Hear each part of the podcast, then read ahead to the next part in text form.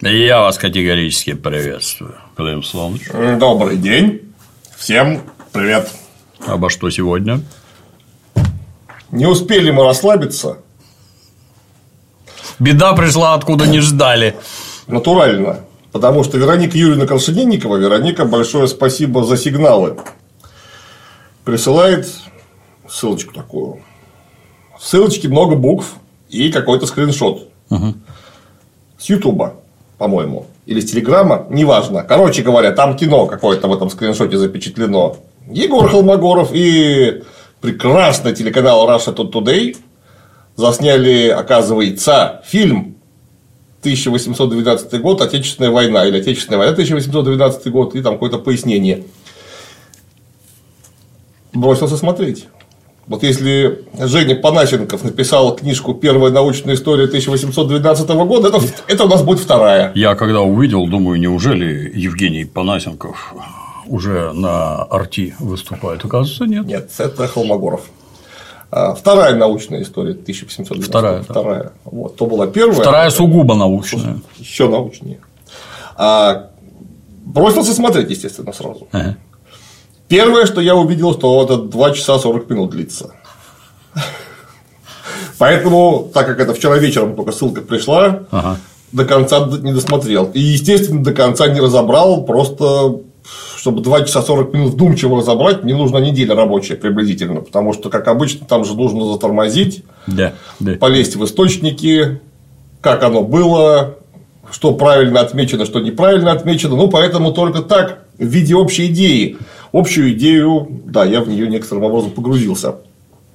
Продюсер Антон Красовский. Хм, зараза. Зараза, да. То есть, смотрите-ка ты, в тесном сотрудничестве, коллаборации и пароксизме сотворчества, я бы так отметил это, вот, пароксизм сотворчества, была создана эта эпическая документальная картина, которая вызвала тройственное очень сильное чувство у меня. Потому что она, конечно, сугубо пропагандистская. Привязанная, в общем, конечно, через 1812 год как метафору к текущим событиям. Угу. Ну, потому что тогда был конфликт с Объединенным коллективным Западом. Сегодня, вроде как говорят, тоже конфликт с Объединенным коллективным Западом. Да, вот. Я к чему говорю? К тому, что если хорошая пропаганда, вот прям uh-huh, по-настоящему, uh-huh. через историю, через науку, не нужно говорить прямым текстом, что вы собираетесь нам сейчас рассказать. Это работает строго в обратную сторону. Всегда вообще нельзя так делать.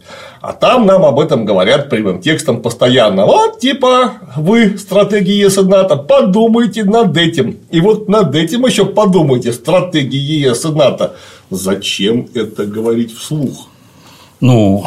Даже если вы собираетесь уличить ЕС и НАТО стратегов в чем-то нехорошем, апеллируя к опыту 1812 года, третий раз повторюсь, про это не нужно говорить вслух. Если вы грамотно это преподносите, все и так сами все прекрасненько поймут. Такая моя политика. Ну, то есть, если у граждан на Западе есть некие экспансионистские устремления, которые они, кстати, никогда никуда не прятали, не скрывали, а насочиняли по этому поводу натурально море, или я бы даже сказал, океан литературы, ну, почитай, бывает интересно, да. Это что, открытие какое-то, что ли? Или что? Я к этому подойду. Это, во-первых, а, не открытие, но вот в данном конкретном случае вся эта пропаганда, мало того, что прямым текстом произнесенная, угу. она а повисает в воздухе, б через это повисание крайне несвоевременная, учитывая текущий момент событий. Потому что начинается все, конечно же, с мощного введения, где под виды шикарного Бродинского поля, там, монумент на батарее Раевского, везде квадрокоптер камера, угу. и Егор что-то зачитывает Холмогоров. По форме замечания. Егор, может, конечно, и сильно умный, но ему ничего вслух читать нельзя. Наймите профессионального актера. Так я думаю. Потому что профессиональный актер, он для этого предназначен. Если вы думаете, что сильно умный, или являетесь таковым, это вовсе не значит, что вам стоит кривляться перед камерой. Не стоит. Увы. Увы. Так в подавляющем большинстве случаев. Потому что одно дело, допустим, сесть вот на Ютубе в виде говорящей головы и что-то там рассказать, это одно дело. Второе дело, тоже вполне допустимое, встать за кафедру лекцию прочитать. Тут вообще все равно, умеешь да. ты говорить, не умеешь, тут суть важна исключительно и не более того. Но если у вас есть фильм, это другой жанр. Потому что неважно, игровой он, документальный он, тут нужно, а, иметь зверски поставленную речь, все эти модуляции, интонации туда-сюда, попадать ловко в кадр, быть уместным в кадре, а Егор, ну, извините, пожалуйста, во-первых, ему лет немало, он как-то не очень выглядит. А он там главный герой, он постоянно ходит, его постоянно отсюда снимут, отсюда снимут, отсюда снимут, угу. отсюда снимут. Ну, жалко смотреть откровенно. Могу поделиться с тобой собственным опытом. Наверняка уже три раза рассказывал, все равно повторюсь. Вот мы снимали ролики про танчики. Вот у нас заранее изготовлен сценарий. Вот я его зорким глазом посмотрел. Я обладаю неким специфическим навыком, как бы я много, чего, много текстов читаю вслух. И через это вот такие предложения на два абзаца, как у Льва Толстого, их нельзя так прочитать. Их надо побить на куски. Текст у тебя может быть сто раз гениальным. Надо побить на предложения, где я понимаю, на чем я акцентирую. Дальше все это было бы неплохо запомнить или хотя бы очень близко к тексту говорить. Задача для непричастных очень сильно нетривиальная. А потом начинается самое страшное. Вот встань, вот танк стоит, вот встань вот здесь, пошел. Через три шага начни говорить. Закончить должен. Около вот пушки. здесь, когда ты остановишься, вот здесь, вот да. И вот, вот предложение предпоследнее ты должен сказать в эту камеру, а потом повернуться и последнее предложение сказать вот в эту камеру. Ну, блин, парни, или говорить, или ходить, или поворачиваться, потому что все вместе это сделать. Там, ну, либо ты тут тренируешься как бездарная обезьяна, кем я себя, собственно, и чувствовал а тренироваться нельзя. За это, между прочим, заплаченные деньги, и продукт должен вызывать у зрителя живейший интерес. Я там потел со страшной силой, крайне ответственная, так тебе скажу. Не, ну, задача непростая. А вот позовут актера, а там совершенно по-другому. Это его профессия, в общем-то. Запоминать, говорить, слова помнить, акценты расставлять. В них получается прекрасно. В общем, если вы пишете сценарий, это не факт, что вы этот сценарий хорошо потом прочтете. Да. Почему-то подавляющее большинство режиссеров в своих фильмах не снимается. Они их обычно снимают угу. чаще всего.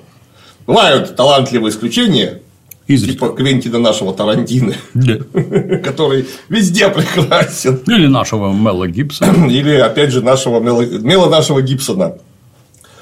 Э, Безумного Макса Советского Союза. Главного. Вот, то это по форме замечания, оно, в общем-то, ни к чему не обязывает. Если вам нравится вот такое выдавать, которое не очень хорошо слушать, потому что у Егора специфический голос, он такой слегка на высоких тонах, это плохо заходит людям, потому что мужской голос из эфира должен звучать другой совершенно.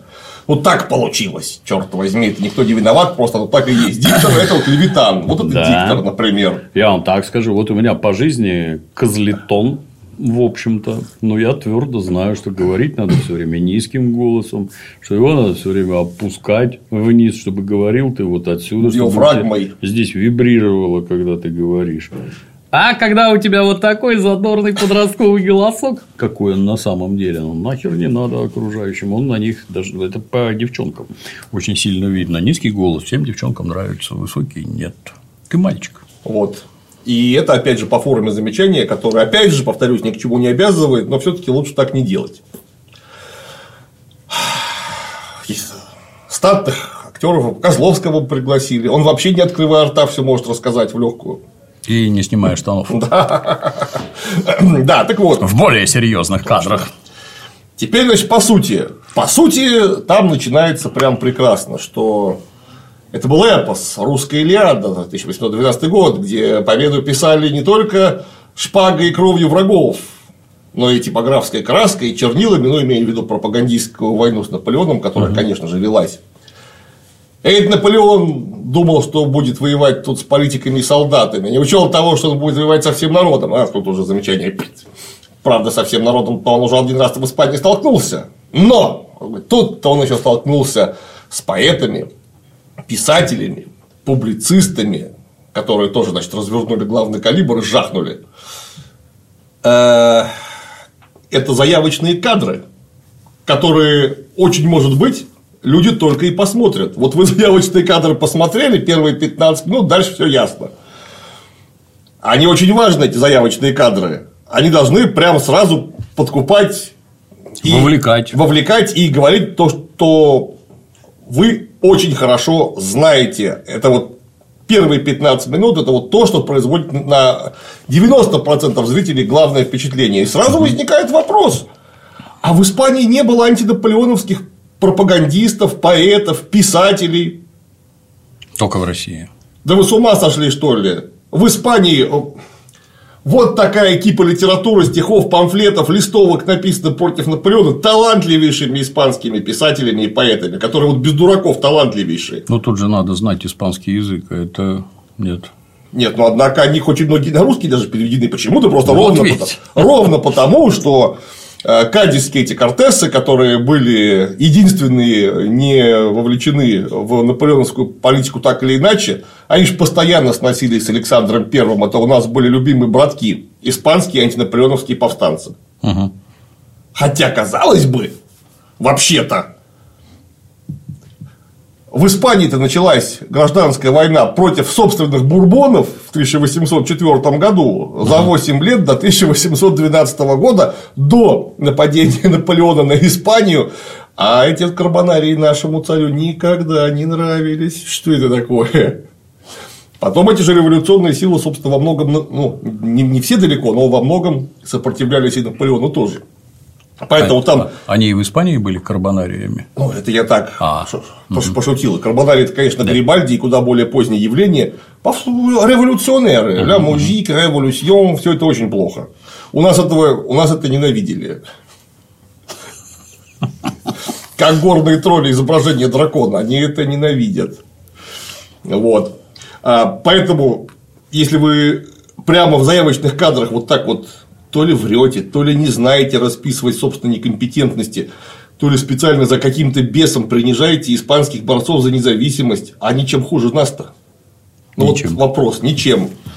У нас сражались за родину, там сражались за родину, и, собственно, чем испанская родина хуже э, российская родина? Да вообще ничем не хуже, потому что испанцы точно такие же люди, как мы. Вот. И я даже специальный эксперимент провел. Я немедленно полез вот туда, куда обычно обыватель ходит. А именно в Википедию. Угу. Прям забиваешь испанская литература, там вот такой раздел про 19 век, и там конкретно по пофамильно выписаны виднейшие поэты, патриоты, писатели, ну и так далее. Угу. Это так все сложно. есть. Ну, не все, но виднейшие, конечно, ну, там да, перечислены. Да, да. Это как-то так сложно, что ли, не знаю. Почему? Зачем? Ну, как только начинаются рассказы про небывалость, исключительность и прочее, и прочее, мне всегда видится отсутствие знаний европейских языков. Вот как дедушка Ленин почему-то знал европейские языки, в отличие от многих, это ему очень сильно помогало. Ты хотя бы с первоисточниками можешь со всякими ознакомиться, хотя бы поверхностно не сразу рассказывать нигде, кроме как в Моссельпроме. Это, как правило, не так. А зрителя, который знает, что это не так, это сильно разочаровывает. А если он расскажет окружающим, что это не так, разочарует и остальных. Зачем ты так делаешь, блин?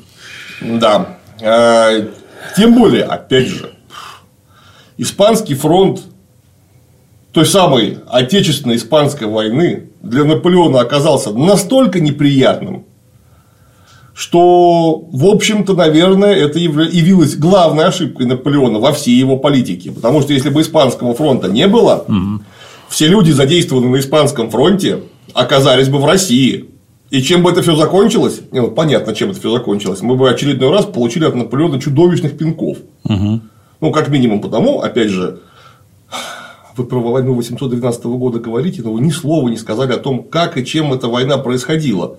Наполеон сделал, в общем-то, казалось бы, как профессиональный артиллерист, он же изначально артиллерист, э, очень умную вещь. Он сказал, наша орудийная система, орудийная система Грибоваля 1776 года слегка устарела.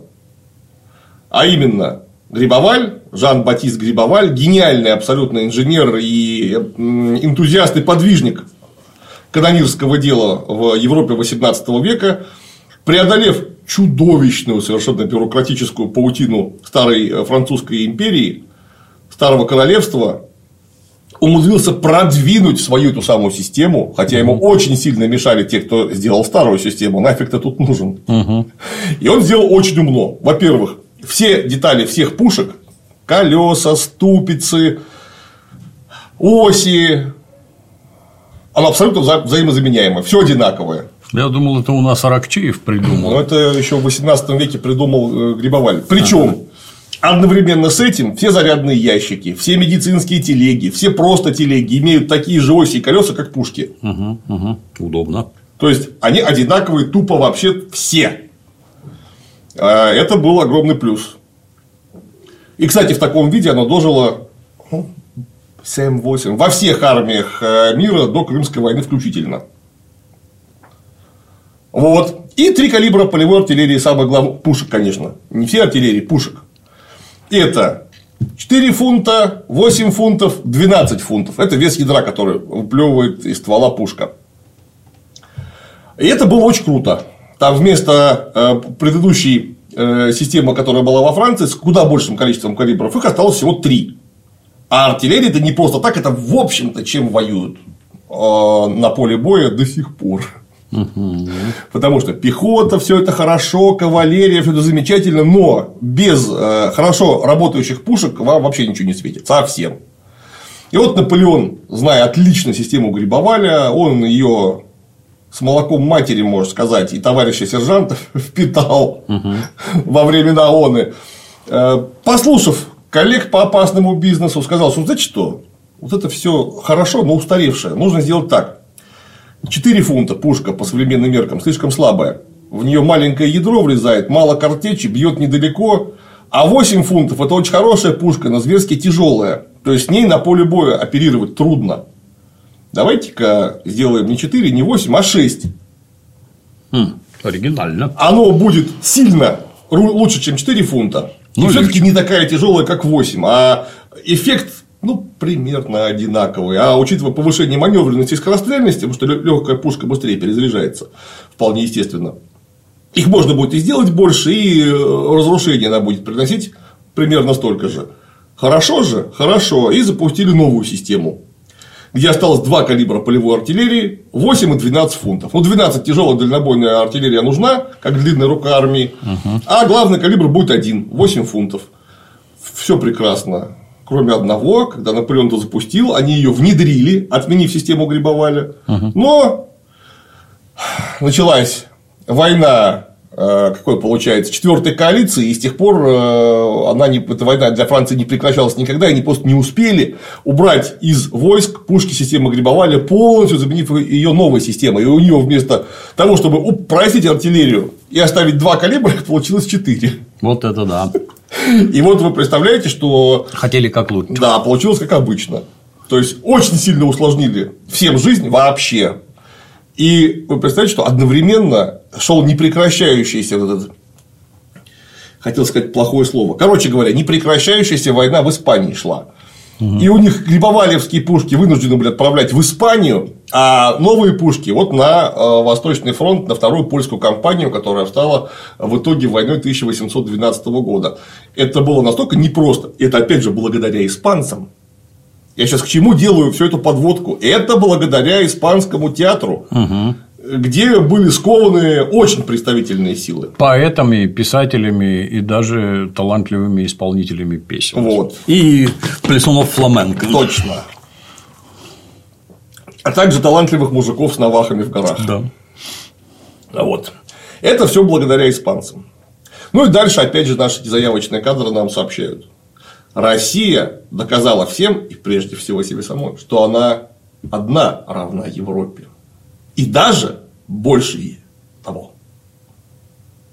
Это почти цитата. Ну, я, может быть, какие-то междометия не запомнил, но это вот так вот. Товарищи, Наполеона били про испанцев мы только что подробнейшим образом сказали. А вот англичане. Какие были англичане? Кому они что доказали? А... В том числе и себе. Они же тоже вроде бы не в Америке живут, эти англичане. Они же вроде как в Европе живут. И вот англичане воюют на два фронта с американскими Соединенными Штатами, которые тут же вписались за Наполеона угу. против англичан, естественно, потому что англичан-то они как-то не очень любили, а англичане не очень любили их и хотели под шумок их обратно себе забрать. Угу. И вот война 1812-1815 года происходила в Штатах, и англичане, вы представляете, они тоже некоторым образом Наполеону навредили. Как минимум потому, что в Испании находился герцог Веллингтонский. И туда постоянно отправлялись английские пополнения, оттягивая от русского фронта вот те самые силы, о которых я только что говорил. Ни одни испанцы там отдувались. А, хотя, конечно, наполеоновские генералы их регулярно там лупили в хвост и в гриву но тем не менее. Тем не менее. Надо было там присутствовать и их лупить. Да, да. То есть это оттягивало и толковых командиров, и вполне конкретный личный состав, и что очень важно, просто супер важно, огромное количество конского поголовья. Потому что у Наполеона была главная проблема в конском составе. То есть, вот то, что Наполеон великолепно умел применять на поле боя, угу. как, наверное, один из немногих вообще, а это именно применять кавалерию, потому что кавалерию всегда жалко. Они такие все красивые, лошадки с носиками, сами кавалеристы все в перьях, в шарфах в этих, вот как генерал Милорадович по 8 да. метров. Все там террасы начищенные, начищенные блестящие, и самое главное, они чудовищно дорого стоят. То есть, пока ты одного кавалериста подготовишь, натурально можно десяток пехотинцев снарядить и подготовить. Почти как летчик, да? Ну да, почти как летчик. Потом его содержать вместе с конями там не один конь, еще обозные кони. Короче говоря, это нагрузка на экономику ужасная. Для чего это все делается? Для того, чтобы их картечью в фарш перемололи. Красоту всю это. Это очень жалко. Да. И вот Наполеон как раз знал, как человек, повторяюсь, э, который один из немногих своего времени людей, который не имея ни квадрокоптеров, ни спутниковой разведки, он просто в голове держал, видел поле боя в топографии рельефа. И он знал, когда, в какой момент применить кавалерию, нежели ее вообще. Это был прямо у него ударный кулак, которым он пользовался виртуозно, но кавалерии не бывает без лошадей. Угу. Ну, естественно. И вот после войны четвертой коалиции, третьей, четвертой коалиции, там Аустерлиц, э, Фридланд, точнее, Пресишелау, потом Фридланд, э, очень много лошадей побило. А лошадь такая тварь, ее на заводе не соберешь, ее просто вырастить надо. Дорого. Вот. А для, Долго. для кавалерии любая лошадь не годится. Нужна вполне специфическая лошадь. Например, в кирасирские полки брали от 159 сантиметров холки лошадь. Это даже по нынешним меркам лошадь не маленькая. Сейчас это, конечно, средний рост 160 сантиметров у лошади. Но тогда это была прям большая, просто тупо мало физически. Угу, угу. Вот потом она вырастет, ее нужно учить год примерно, и тогда будет нормальная лошадь. И вот к началу войны 1812 года у Наполеона была очень-очень большая проблема с конским составом. Этот конский состав, вы не представляете, тоже приходилось отвлекать на испанский театр. И из-за этого Наполеон вот зашел 24 июня, почти 22 на территорию Российской империи. Угу. И вот до Бородина у него кавалерия, ну, конечно, доехала, но это была совсем не та кавалерия, которая была при Аустерлице. Просто из-за того, что лошадей стало мало, меньше, они стали хуже, и огромная их часть была вынуждена отвлекаться на испанский э, театр, где нужно было совершать массу э, маневров небольшими э, частями. То есть не один там огромный ударный кулак держать, там армию могучую, а где-то эскадрон, где-то рота, куда-то поехали, быстро сманеврировали, накрыли кого-нибудь. Короче говоря, там нужны были лошади. Если бы они не были там нужны, они бы оказались у нас. Вы понимаете, что на Бородине это все висело просто на волоске. Вообще на волоске. Вы почему про это не рассказываете? Хотя про Бородино там очень подробно будет рассказано, причем как отдельно расскажу. Ну вот Бородино во многом не обернулось катастрофой для русской армии, потому что у Наполеона кончились лошади.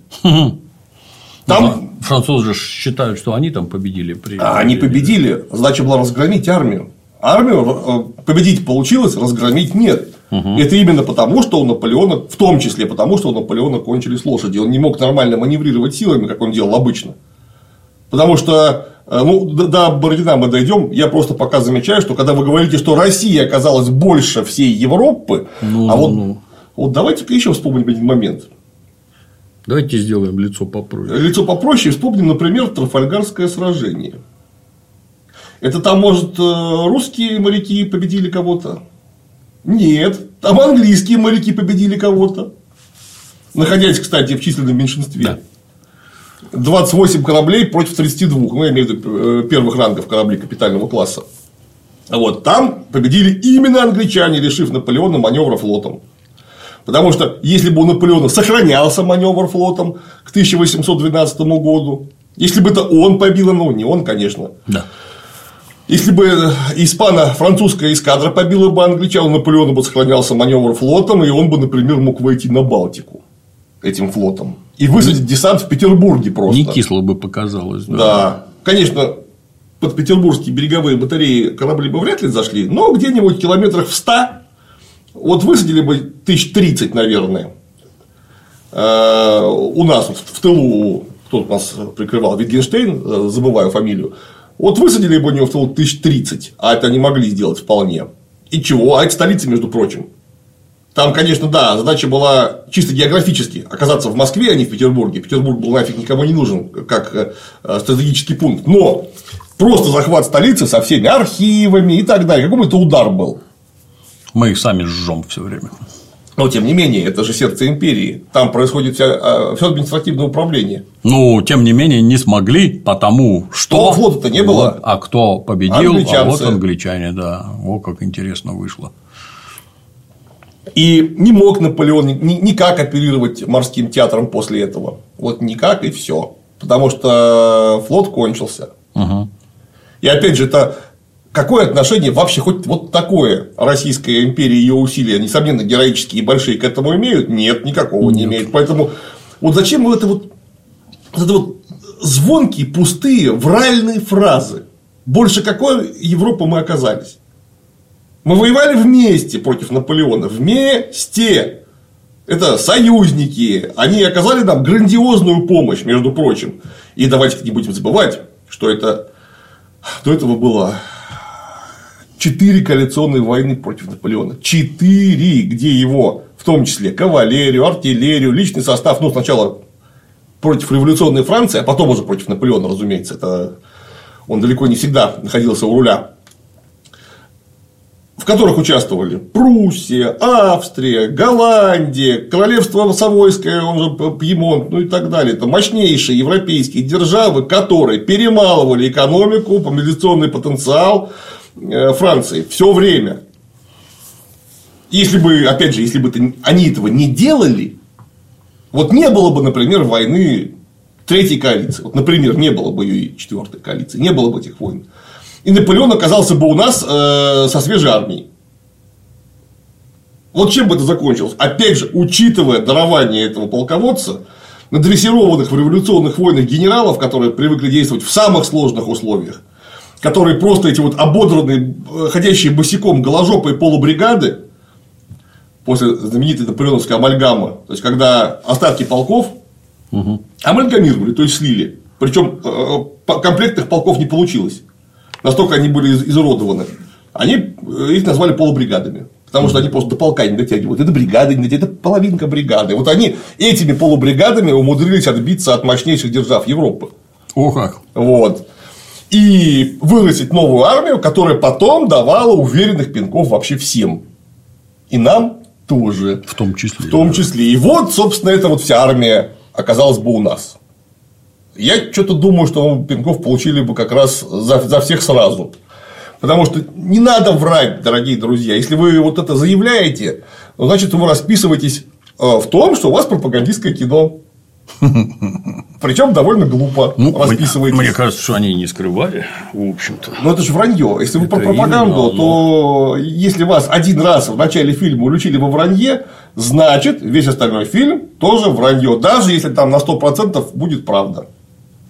Это только так работает, если вы про Такова говорите. психология человеческого восприятия. Так делать нельзя. То есть вы себе стреляете в ногу. Может быть, вы что-то хорошего хотели? На старте. Ну, прямо на старте вы себе стрельнули в ногу, расписавшись вот просто в заявочных кадрах, э, повторюсь, это или некомпетентность, то есть вы не знаете, о чем говорите. Ага. Или вы это делаете специально, имея в виду, что все глупее вас и не проверят. Э, сейчас интернет есть, это несложно сделать, проверят. Э, Причем, начиная со школьников, они хорошо все интернетом пользуются. Или вы не умеете в пропаганду. Вот три варианта я вижу. Или историческая некомпетентность, неумение в пропаганду, или вы всех дураков держите если сказать много блестящих, э, звонких слов, все таки какие же мы великие уже да. были в 1812 году. О, виват! Наше любимое, вы сравните объем промышленности, какой у французов, какой у нас объем производимого добра сравните, объемы продаж всего это, сельское хозяйство и прочее, и прочее. Ну, вы что вообще? Ну, как-то неловко даже. Французскую академию наук. А также отсутствие крепостного права во Франции, да, например. Да. И ситуация повернется как блин, все, что говорили большевики, это все было железная правда, блин. Это было отсталое, недоразвитое общество, которое опоздало переходе к определенным вещам на 150 лет. Были ли среди предков герои? Безусловно, были. Да. Люди, которые там родили за отечество и прочее, конечно, были. Да, их было много. Вы не поверите. А чем занималась ваша интеллигенция? Говорила по-французски и читала французские книги. Только не интеллигенция, а все. Да, говорила по-французски настолько хорошо, что большинство просто русского не знало. Ну, об этом как раз Холмогоров-то будет говорить, мы сейчас на это тоже остановимся. Да, дальше Хотелось бы а? узнать, а? а хотелось бы узнать, почему так происходило. А я могу объяснить. А это был культурный центр, это самая Франция, это культурный центр, где Академия наук роет науку, где кричали «раздавите гадину» в отношении католической церкви, которая мешает развитию очень давно, наука семимильными шагами, различные эти агропромышленные приемы, пароходы, паровозы, одно, другое, пятое, десятое. А у вас?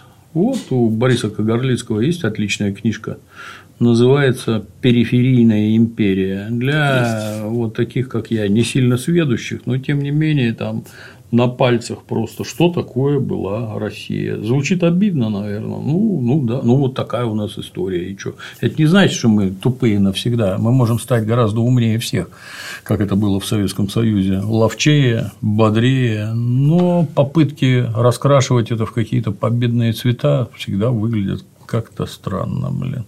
Это, повторюсь, культурные и научные центры. И поэтому, если ты хочешь быть цивилизованным человеком, надо ездить на выставки в Париже, знать французский язык, читать тамошнюю прессу и вообще набираться опыта и мозгов. Об этом как раз Егор тоже будет говорить Холмогоров, но сейчас нужно пока вспомнить еще про одну сентенцию, которая прозвучала. Сразу мы оказываемся, а! и мы в Тильзите. Это предпосылки к войне.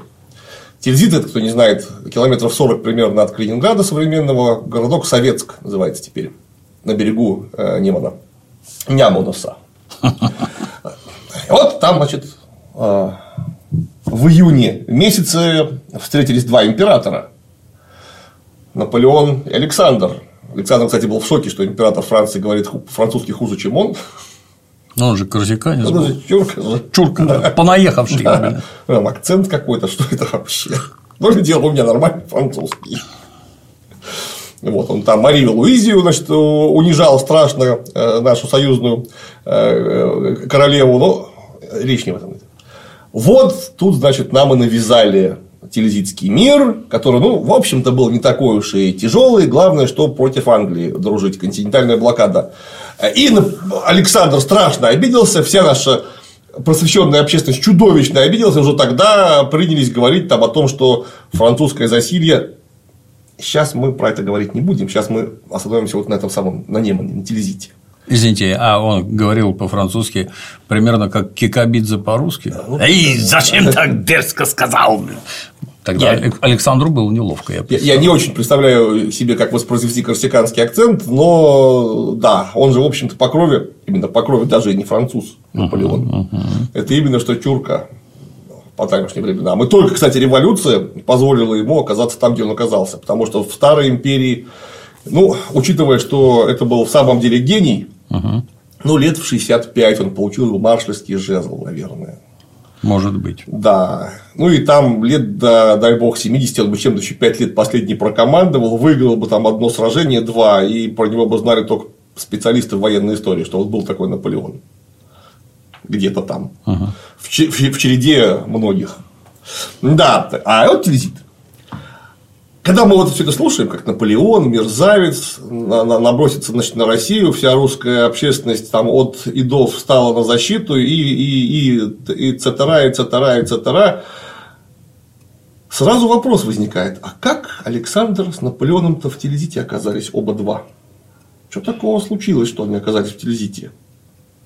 Ну, потому что дальше нам расскажут, что Франция – это беспринципный агрессор, который просто своим существованием угрожал России. Угу.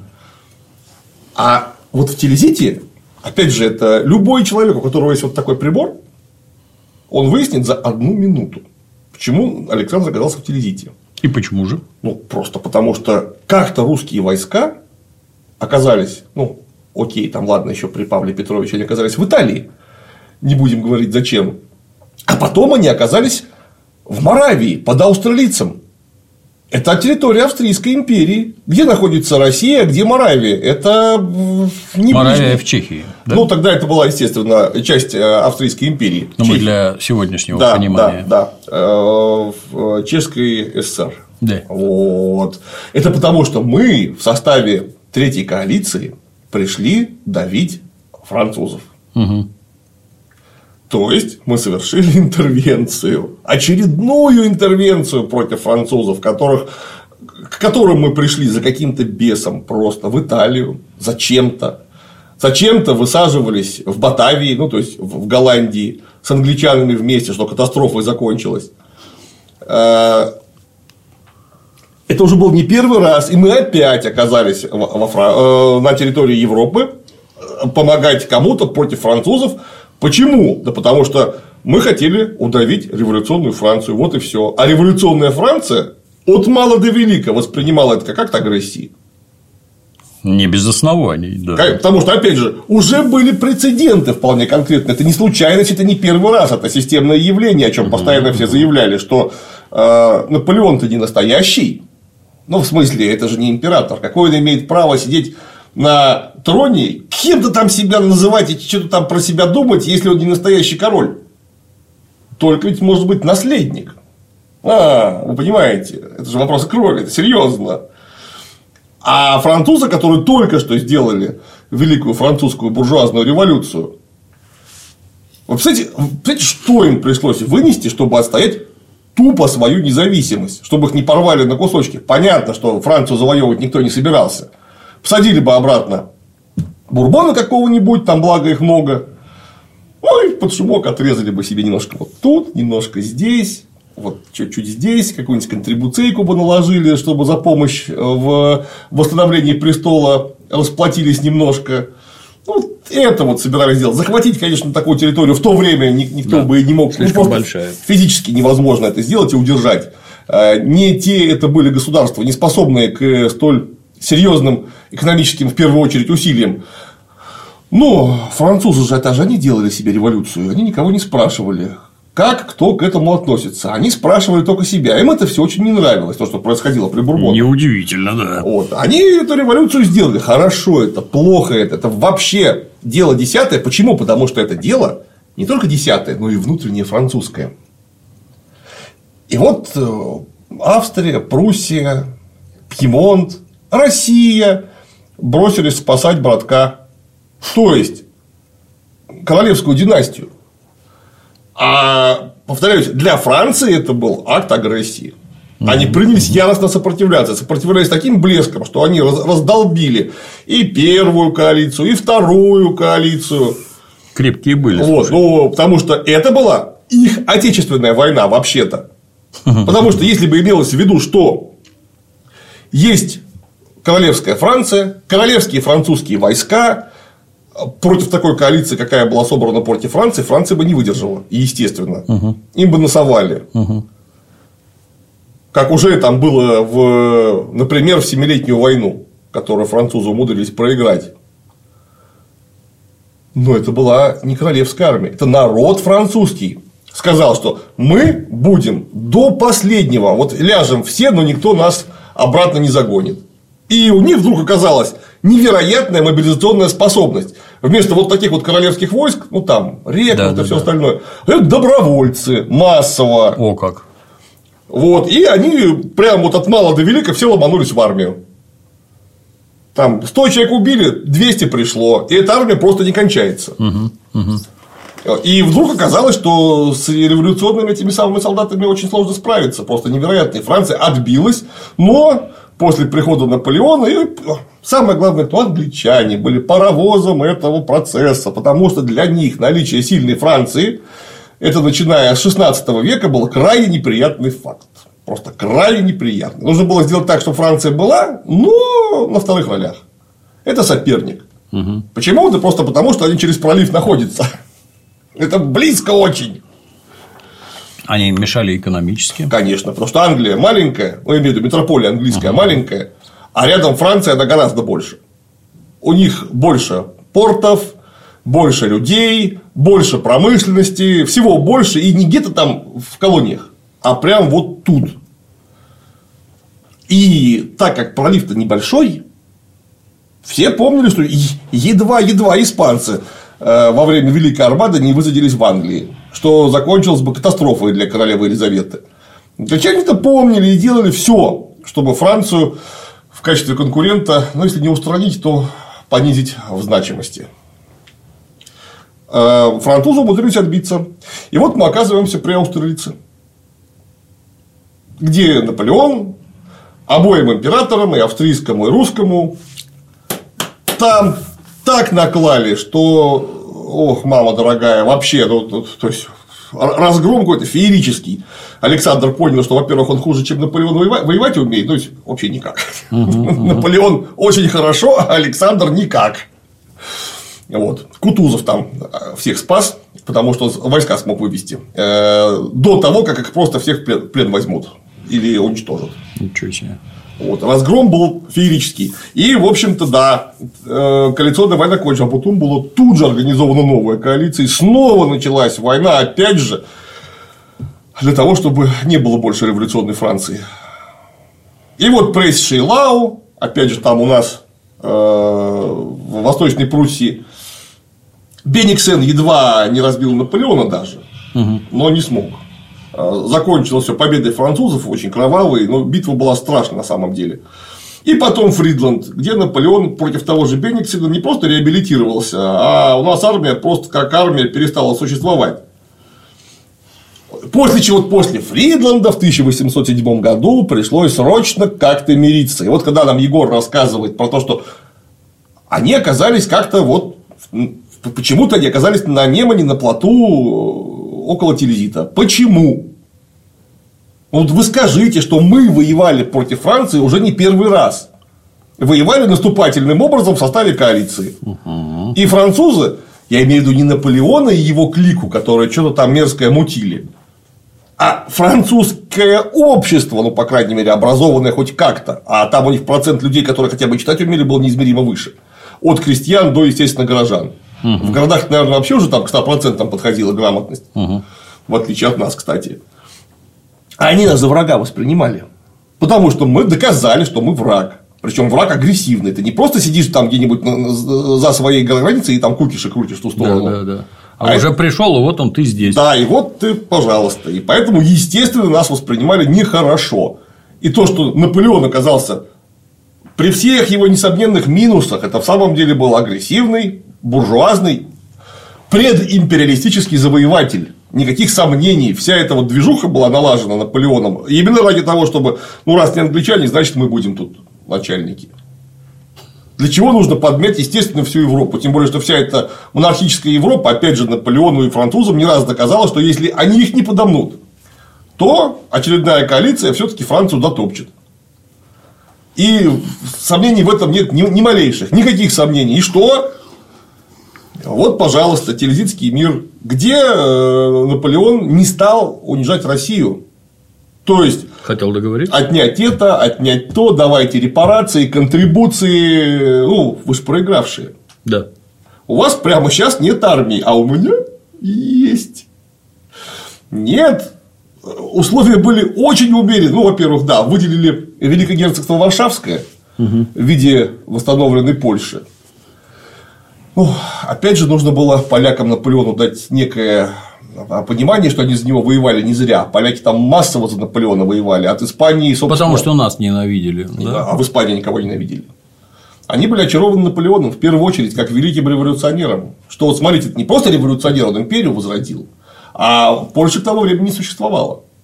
Вот в Испании за него воевали прекрасно, поляки. Там они такие, читаешь иногда, думаешь, господи, а как так вообще можно физически сделать, как там поляки делали периодически? там это в пике на конях батарею в лоб взять, например, на возвышенности, на, на горках. Это вот польские уланы, пожалуйста.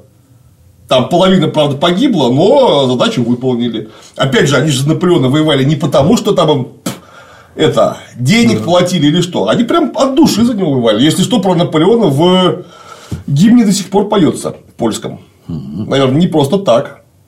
Что-то они в нем разглядели в этом человеке. Ну, да, нас они вполне очевидно не любили. А почему? Так просто потому, что Польша прекратила свое существование при нашем горячем участии. Хм. Вот что-то Егор опять же дальше скажет, что герцогство Варшавское выделили, что было несомненной угрозой России. А скажите, пожалуйста, почему это стало угрозой России? Опять же, через запятую вы это говорите, как будто выделение для существующей нации, собственного государства, это что-то плохое. Так это же, между прочим, работает во все стороны. Скажите, а может быть Россия не нужна вообще? Ну, если Польша полякам не нужна, так Россия, да. может, русским не нужна. Да. Это же логика а, работает в обе стороны. Ну, скажите, а зачем русским Россия? Вот тут вопрос. Вот что будет, если Россию частей на 15 поделят? Для, ну, для нашей же пользы. Строго. Березки исчезнут. Окушки. Окушки. Русская зима, снеговики. Что мы тут еще любим? Пушкин. Все же останется. В чем проблема? Ну, вы знаете, вот когда полякам порвали страну, а, опять же, неважно почему в данном случае. Я говорю не про власть придержащих, которые довели Польшу до этого ужасного состояния, угу. а для людей поляков. Вот у них была страна с э, многовековой историей, со сложившейся политической нацией, и тут раз и страны нет вообще. Вот нет и все. Извольте бриться. Вот. И скажите, вот а вернуть им страну это хорошо или плохо? Вот для поляков, по-моему, ничего кроме хорошего. Великолепно. Конечно, хоть какой-то просвет. Ладно, не королевство, герцогство вот ограниченное Варшавское, но хоть что-то. И, и надо ли понимать, что они нас любить должны были? Угу. А за что? И, конечно, эта угроза возникла именно из-за того, что мы организовали разделы Польши. Кстати, интересно, вот про как про Советский Союз говорят, так вы представляете, дороги, фабрики, электростанции, школы, больницы, детские сады, все построено, и вот такая неблагодарность. А с поляками как? Что там построили? Ну, кроме вывоза зерна, что там? Что-нибудь построили? Нет? Почему поляков не попрекают? Ну, Польша, та часть Польши, которая находилась в составе Российской империи, так получилось, это была самая экономически развитая часть Российской империи. Нафига нам не развитая? Вот. Да. А, опять же, разделы Польши отдельная история, но когда мы сейчас говорим про то, что поляки были для нас угрозы, да, были. Были, конечно. Потому что а, Они и сейчас угрозы. им было за что нам сказать царскому правительству огромное мерси. И а вот Наполеон не должен был этим воспользоваться. Как-то странно. Как было. разумный политик. -то. Что не так? Вы что хотели? Во-первых, вы проиграли войну, начнем с этого. И у вас вместо того, чтобы отнять нафиг всю Польшу, что Наполеон мог сделать, то есть Великое княжество Литовское вместе там по самой Смоленску, в общем. Uh-huh, uh-huh. Он даже не попытался этого сделать. Он попросил, у меня главный враг это англичане, не скрываясь совершенно. Мне нужно здесь как-то вообще-то выживать с англичанами, потому что они мне организовали морскую блокаду. А для Франции, которая все-таки тоже колониальная империя, это же очень неприятно, что вы в море выехать не можете. Так значит, мы вам континентальную блокаду организуем. То есть вы просто не сможете торговать на континенте, не покупать, не продавать ничего. Угу. Вот давайте посмотрим, кому будет больнее. Ну, конечно, Наполеон с континентальной блокадой просчитался, даже если бы Россия оставалась железно в континентальной блокаде, вдруг обнаружилось, что англичане по морю торгуют э, со всем остальным миром, и ваша Европа, ну, конечно, да. обидно без нее, но прожить можно. Ну, можно пережить. Да. Но что, пожалуйста, и вы тоже в континентальную блокаду вступаете, потому что русский лес, русская пенька – это основа английского флота. Угу. Это мало кто знает, то, конечно, далеко не весь английский флот, но известная очень большая его часть делалась из российского э, дуба, а канаты были, наверное, все из России. Вот сейчас их не будет, ну, давайте посмотрим. Чем вы их замените, учитывая, что США вы потеряли? Наши заросли конопли. Да. США вы потеряли. Вам придется канадский лес использовать. Он, конечно, есть, но это гораздо меньше, чем было раньше.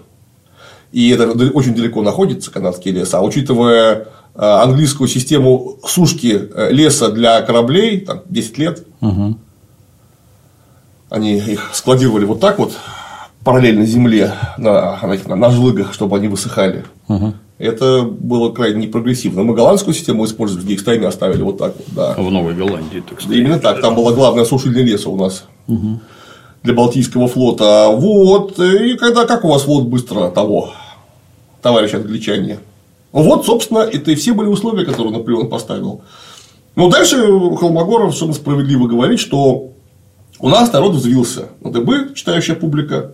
Что то есть нас отпинали. Угу. Нас отпинали прилюдно, публично, не забудем, не простим, можем повторить. Суворов. Только что Суворов по Италии, он как прошелся замечательно, всех разбил. И хотим еще раз так же, потому что у нас тоже было уязвленное национальное чувство. И, конечно, э, и граф Ростопчин, и очень многие, великая княгиня Екатерина Павловна э, явились ядром этой русской партии, там вместе с Карамзиным, кстати, тоже, да, которые принялись э, писать против французов всякое разное. От самых таких вот простодушно народных пасквилей, которых писал Ростовчин, угу. до особо замысловатых. Ну да, там же образованнейших. Да, именно тогда, опять же, это Холмогоров говорит, что вдруг все обнаружили, а что это мы все по-французски говорим. О, вот так открытие, да. Ой, Ага. Вроде мы с французами собрались воевать, а все говорят по-французски. Причем в салон в модный придешь, а тут вроде все русские люди, и ни одного русского слова. Все просто по-французски друг с другом чешут. Надо это менять срочно. Тут же принялись Крылова яростно перечитывать живое великорусское слово. Все справедливо сказал Егор, а потом добавил. Культурная оккупация России французами, это было состоявшееся явление, даже у них была своя эта слобода на Кузнецком мосту в Москве, где одни французы жили, большинство из которых не приносили с собой ничего стоящего. Язык, манеры и, внимание, дальше я процитирую, поверхностное, принесенное эпохой просвещения образование. Поверхностное, привнесенное эпохой просвещения образование. То есть, это вы нам предлагаете что? В допетровскую Русь в 17 век? Угу. Ну, потому что все образование, которое у нас было поверхностное, оно было европейское. Ну, а так как французы – это э, культурный центр Европы, как справедливо только что было отмечено, ну, так получилось, что оно французское. Ну, потому что не у прусаков же учиться, а у кого? У французов, ясно дело. У лучших. Правильно, потому что Академия наук, блестящая литература, блестящая философская школа по тем временам. То есть, просвещение – это поверхностное образование. Поверхностное. Вот церковно-приходская школа, вот это да, другое, другое дело. дело совершенно. Просто ну, как можно было тогда отказаться от французского языка? Примерно как в веке в XIV отказаться от латыни для европейца. Ну нафиг нам это латынь. Ну сейчас вот как от английского, давайте вот. откажемся, да. Ну невозможно заниматься наукой тогда было, да. не зная французского языка. Потому что это был язык, международного общения. То есть ни дипломатией, ни наукой невозможно было заниматься, не зная на 5 французского языка. Ну, приходилось его всем учить, вот и все. И то, что эпоха просвещения, вообще-то, это одно из величайших достижений человечества. Когда была создана наука в полном смысле слова, именно да. широко понятно, что появилась на до эпохи просвещения, но вот эта наука шагнула в человеческую жизнь. Именно из нее рождается промышленная революция в итоге и так далее, и так далее, со всеми, да, минусами, конечно, но тем не менее, вы что, реально хотите обратно в средние века? Наверное. Ну, потому что, что что такое эпоха просвещения? Эпоха просвещения – это э, ступень, на которую человечество забиралось тысячу лет, забралось наконец. Когда понизилась смертность из-за того, что медицина стала, по крайней мере, гораздо больше доступной, чем раньше, то она просто появилась как медицина. Я сейчас, конечно, про Китай ничего говорить не буду, там у них уж больно своя история. Китай – это отдельная планета. Я про Европу, конечно, говорю в первую очередь. И Россию как железно к Европе привязанную территорию. Потому что мы тоже, блин, Европа, тут никуда не денешься. И, э, э, медицина, образование куда более широкое, когда люди просто научились читать, наконец, вообще. Когда церковь была, наконец, отделена от государства. Вот, вот у них, замечу. Да, да, да, именно что. Это тоже было огромное достижение. И это крайне передовое общественное достижение. А вот присоединять обратно – это наоборот. Это чудовищный регресс, разумеется. И вот Егор нам всем рассказывает в своем пропагандистском фильме, что вот французы нам ничего хорошего и не приносили. Действительно, да. Одни какие-то проститутки, модистки, что одно и то же. И там это вот эти вот все эти вот э, гувернеры и прочее, прочее. А я вот хочу у Егора поинтересоваться. Вот, Егор, дорогой, а э, это плохо, когда человек э, просто потому, что он воспитывается определенным образом, с рождения знает минимум два языка. Ну, вот он родился, э, годам там к 15-16 вырос, и он уже знает два языка. Помимо русского. Это плохо? Вот просто покажите мне сейчас такого человека, который скажет, что это плохо. Сейчас понятно, французский куда менее ценен. Ну, хотя бы, ладно, не два, хотя бы один. Вот вы английский к 16 годам в совершенстве знаете. Это вам угу, угу. ничего по жизни не даст, никаких плюсов. Даст. Если хоть вот столько вот мозгов у тебя есть, это тебя просто на световые годы от всех отделяет. Просто на световые годы. Вот. А там-то люди знали сразу два языка, именно благодаря этим вот никому не нужным французским э, гувернерам или воспитанными ими же нашим русским людям, которые тоже детей учили. Понятно, что далеко не всех, мы сейчас только говорим про верхний слой интеллигенции, про дворян, но хоть такие-то люди у нас появлялись, которые были просто высокообразованы. Ну, просто потому что хотя фиг с ним, что это тебе по жизни может не пригодиться. Но знание какого-то постороннего языка, ну, тупо очень здорово развивает голову. Потому что ты начинаешь выстраивать слова, фразы, предложения не так вообще, как ты делаешь это обычно. И у тебя голова начинает, хочешь не хочешь, а все сильнее думать. Да, при маразмах изучение иностранных языков исключительно полезно для поддержания мозга в состоянии правильной боеготовности. Вот. Кроме того, латынь и греческий еще мы учили. Латынь тоже, наверное, не надо. Ну, я не знаю, я не очень латынь это не так, как ты. Но мне, например, хватает, чтобы понимать итальянских экскурсоводов, когда я родственникам бодро перевожу, что ты это знаешь, это я не знаю, блин. А получается вот так. Это ж база всего вообще. У французов каждое третье слово из латыни, у англичан каждое шестое. Только у финнов ничего нет, но к финам мы. И у венгров. Да, то это не Если надо. видишь европейца, который говорит непонятно, будь уверен, это венгер. Да.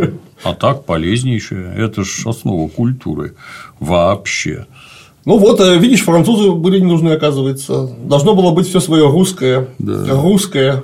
Церковно-приходская школа, да, наш да, выбор. Да, к сожалению, так. Опять же, тут, э, когда вы такое рассказываете нам, дорогой Егор, и все остальные, кто это слушает внимательно, э, понимаете, что России было две. Была одна Россия. 95%, не побоюсь соврать. 7 ну, давайте 5, там кто-то еще обслуживал те вот те самые, про которых вот. Хаус-нигеры. Да. Вот 95% России они обслуживали Европу. Европейскую Россию внутри России. То есть эти вот самые условно 5% людей, которые представляли из себя ученых, образованную часть духовенства, армию, бюрократический аппарат, которые отражены вот в нашем мраморном и гранитном Петербурге. Вот это Европа. Но это возможно было только потому, что э, вся остальная часть жила вот тем самым, там, где не нужен французский и все остальное, да, да. никакое просвещение. И образование ничего не надо. Вот. Да. Только поэтому, потому что их просто беспощадно эксплуатировали, беспощадно стригли под ноль, не давая поднять башки, чтобы можно было оплатить вот это вот вот это вот все, о чем мы сейчас говорим, то, что в самом деле вдруг обнаружило, что Наполеон не очень. Да, это изрядная картина, когда вот условно 3% этой нашей так называемой элиты вот тут вот в центре на свету сидят а вокруг стоит 97% во мраке. Вообще без образования, без медицины, вообще без ничего. Мрачно смотрит на них, а получается, что вы обеспечиваете их вот это вот хороший уровень жизни, уровень культурного развития и всякое такое. Очень все было сообразно, богобоязненно, прекрасно проклятые большевики подломили, конечно, а так все было замечательно. Вот, да. Ну и дальше, самое-то главное, что у нас пришло вместе с французским этим псевдоповерхностным говнообразованием. А вот, например, Михаил Михайлович Спиранский был такой. Э, не, знаю, можно ли сказать друг, но уж точно приближенный царя Александра Первого в его юные годы. Это Холмогоров так это скользко говорит что вот эти вот все эти вот реформы Спиранского, в общем, его да. заподозрили в связях с Наполеоном, и его сослали сначала в Нижний Новгород, потом в Пермь. Э, Холмогоров сразу говорит в Пермь, нет, не сразу, сначала в Нижний, в Горький сослали его, угу. а потом в Пермь. Э, вот. Спиранский всего лишь разрабатывал реформу разделения властей, наконец-то, в Российской империи, исполнительную, законодательную и судебную. Его, правда, обвинили, что там до запятой списано с кодекса Наполеона. О чем не списать, если хорошо написано? Хотелось бы узнать. А теперь, а теперь не так? Нет? А может, это что-то нащупали правильное в общественном устройстве? Нет, не годится, это угроза строю. Вот, и нам что говорит Холмогоров сразу? Ну, вместе с реформами Спиранского, так сказать, привнося с собой то, что довело несчастную Францию до революции. Скажите, пожалуйста. Как ты это смотришь, Климсон? Егор заставили. Вероника Юрьевна, спасибо, блин. Я бы так и не узнал никогда, что такое счастье есть на, на белом свете, а так пришлось смотреть. Скажите, пожалуйста, вместе с газетами французскими, с книгами французскими, не знаю, с стихами Жан-Жака Руссо, э, вместе с переводами Рабле дьявольски смешными и прочее. Нам сюда французы вместе с проститутками экономический кризис феодальный принесли, который до революции страну довел. Это так работает? Видимо, То есть, видимо, да. Газета прочитал, думаешь, пора, пора царя свергать. Засиделся. Да. Кстати, если что, у нас царей свергали задолго до того, как это стало мейнстримом. В Европах в их, да. Я говорю про нас, в первую да. очередь. У нас так-то царя свергли один раз в семнадцатом году, ваши друзья, буржуи. А, да, у которых вы нынче получаете зарплату на Russia Today в том числе. Так вот, а до этого у нас свергли убили Павла Первого, свергли убили Петра Третьего, свергли убили Ивана Антоновича, заморив заодно всю семью. Да. Это все делали тоже, видимо, с помощью французских проституток. И у меня все время вопрос возникает: а легитимна ли следующая власть, которая оседлала, так сказать, Россию после того, как убила незаконно предыдущего царя? Она легитимна? Сейчас вот очень любят рассуждать на эту тему. Наверное, нет, я так считаю. Тут же, опять же, вспоминается знаменитый фильм Холмогорова, который мы обсуждаем, потому что встретился самозванный император Наполеон и природный император Александр. Друзья мои, Александр I стал природным императором после того, как убили его отца. а он, родного, да. А он был в курсе всего этого. Да. И никого вообще за это не наказал в принципе. Это... То есть был согласен с тем, что папку убили. Да, мы точно не знаем, участвовал ли он сам в заговоре. Нет доказательств, есть только подозрения. Но то, что не последовало ни одной санкции вообще, на всем протяжении его правления вообще ни одной санкции, значит, был совсем согласен. Это такой, такой природный. Это вот такой природный настоящий император. Ух, хорошо. Что еще там? Вот. Это, я, когда я услышал, опять же, ну, это любой человек, который вот умеет пользоваться данным прибором, а такие теперь тупо все, кроме младенцев, он у тебя этого природного императора через одну минуту разъяснит, как он пришел к власти. С помощью сил природы. Да. Табакеркой по башке. Это очень природно. Да.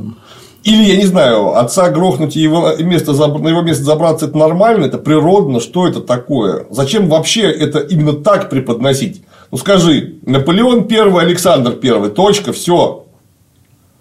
Нет, этот не настоящий, а у нас природный. Скажите, а сто процентов династий в мире монархических, они как приходили к власти? Они захватывали эту власть захватывали физической силой, убивая э, всех, кто пытался пролезть к корыту. И потом вдруг они почему-то делались природные. Да. Это потому, что от сперматозоида убийцы э, родился сын, который не убийца. Это так, так природа работает. Как интересно. Это вот тут, если мы исключим из уравнения божеств, нет, не так, небесный мандат, как китайцы говорили, или божью волю, как говорили у нас, то это будет именно так. Все 100% династий были произведены теми, кто зарезал всех окружающих. Это, помню, как-то прибыл в некое... Кстати, извините, пожалуйста, Наполеон-то лично, между прочим, для того, чтобы пролезть к власти, никого не зарезал, он сам царя своего не свергал. Каков подлец, а? Прибыл как-то, кто там это, княжество Монако, да?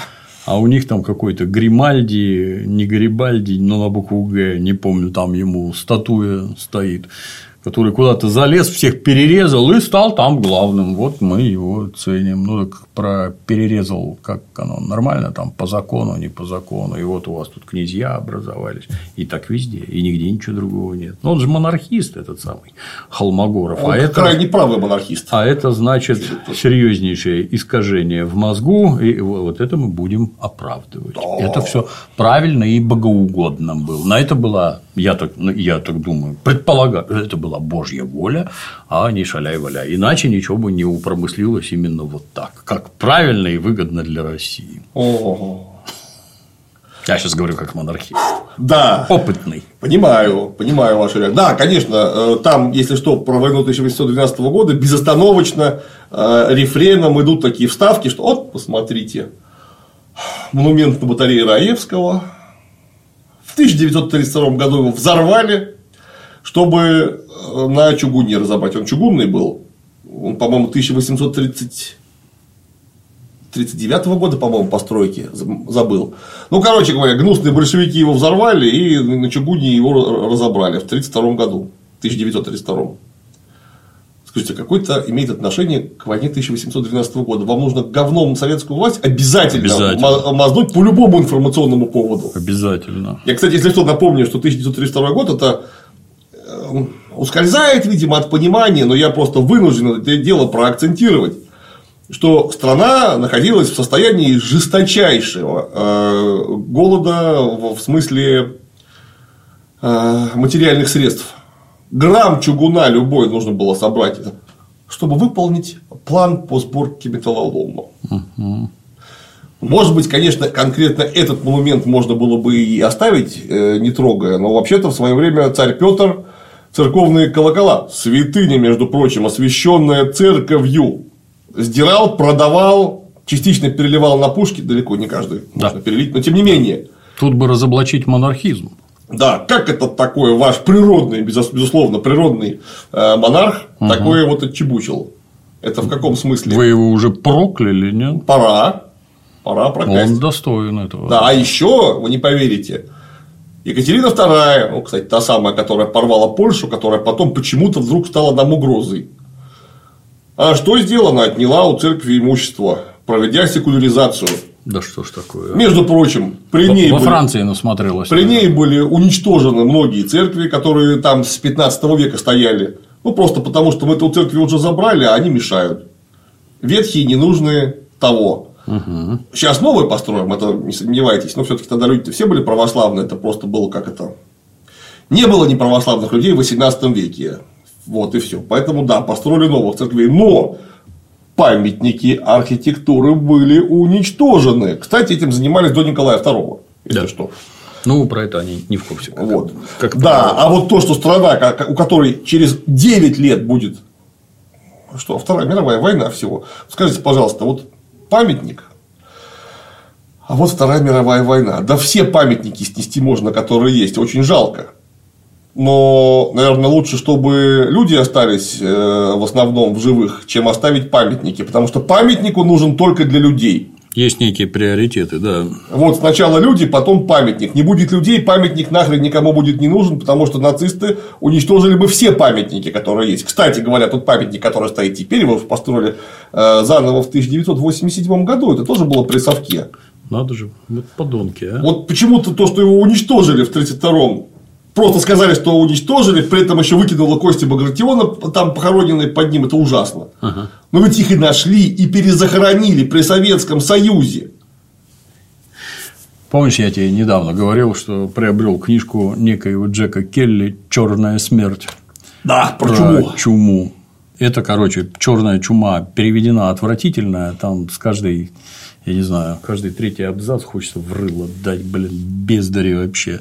Но вот э, желание походя, надо, не надо мазнуть говном, вот как ты думаешь, в книжке про чуму, вот, вот откуда может взяться Советский Союз? Про средневековую чуму, которая поразила Европу, там, Венеции, Флоренции и всякое такое. А вот, а вот рассказ, а откуда чума вообще берется? А вот живут такие зверьки тарбаганы.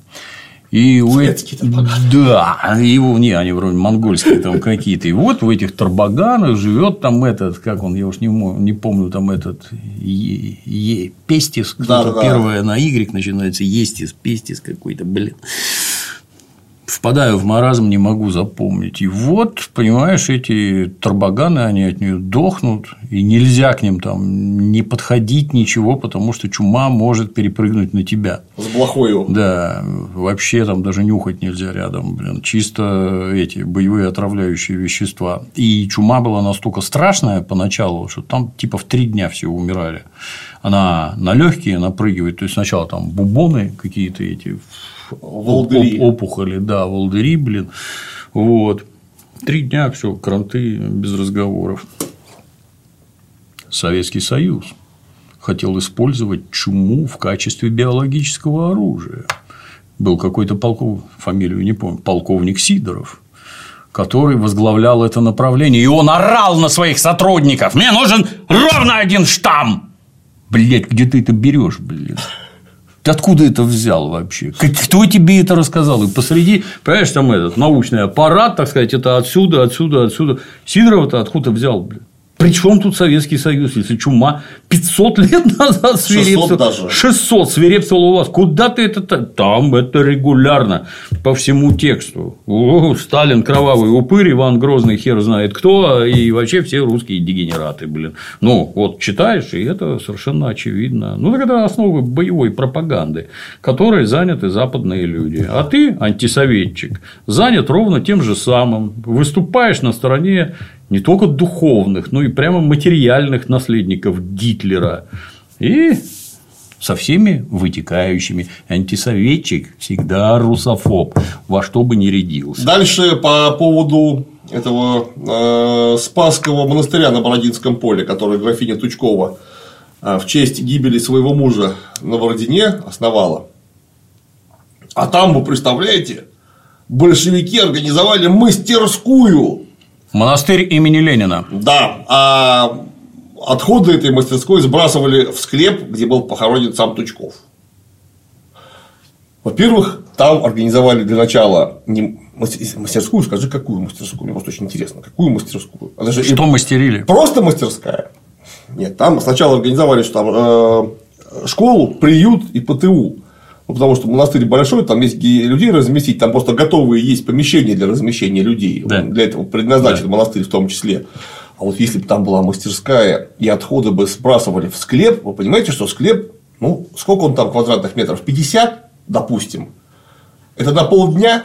Я много раз бывал. Может, на три? Много раз бывал. В самых разных склепах, начиная там с Александра Невской лавры и заканчивая, где там в художественном фильме «Брат» показывают. Да. Туда и я как производственник Уверенно скажу. Много отходов туда не, не влезет никак. Они просто не влезают. да. Отходы, отходы это чтобы ассоциировалось с говном. Да! Отходы жизнедеятельности. Просто да. отходы какие не сказано. да, да. Просто- Помои вы выливали, да. Просто вот И отходы. нюхали вокруг ходили, Да. да. Просто вот отходами взяли, забили значит, склеп э, героя войны 1912 года большевики. И дальше вывод. Одно можно сказать в этой связи – никогда больше. Никогда больше.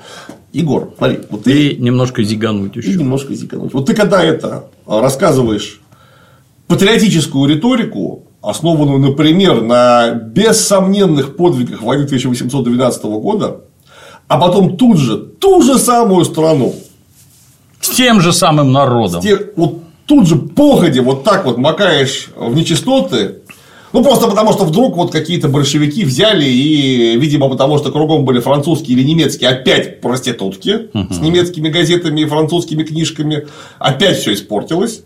С большевистскими немецкими мыслями. Да, опять все испортилось. Э, Когда вот эти вот рассказы, там, что какая-то мастерская, какой-то ПТУ какой-то с, с общежитием. Ну, понимаете, 1929 год, когда закрыли э, Спасский монастырь на Бородине, 29 год, вы понимаете, что туда вообще было? То, что люди туда поселились, возможно, не совсем культурные, которые не знали, как там правильно это расшаркиваться, завязывать галстук, не вполне уверенно завязывали себе штаны, и в самом деле могли что-то, на их взгляд, малоценное загадить. Никаких сомнений, такие случаи известны вот так вот. Так это потому, что ваши друзья, которые Россию управляли до этого, Содержали их в скотском Да, состоянии. и было бы- умышленно. было бы странно, чтобы люди, которые веками содержались в скотских условиях, не вели себя как скоты. А как они еще должны себя вести, скажите, пожалуйста.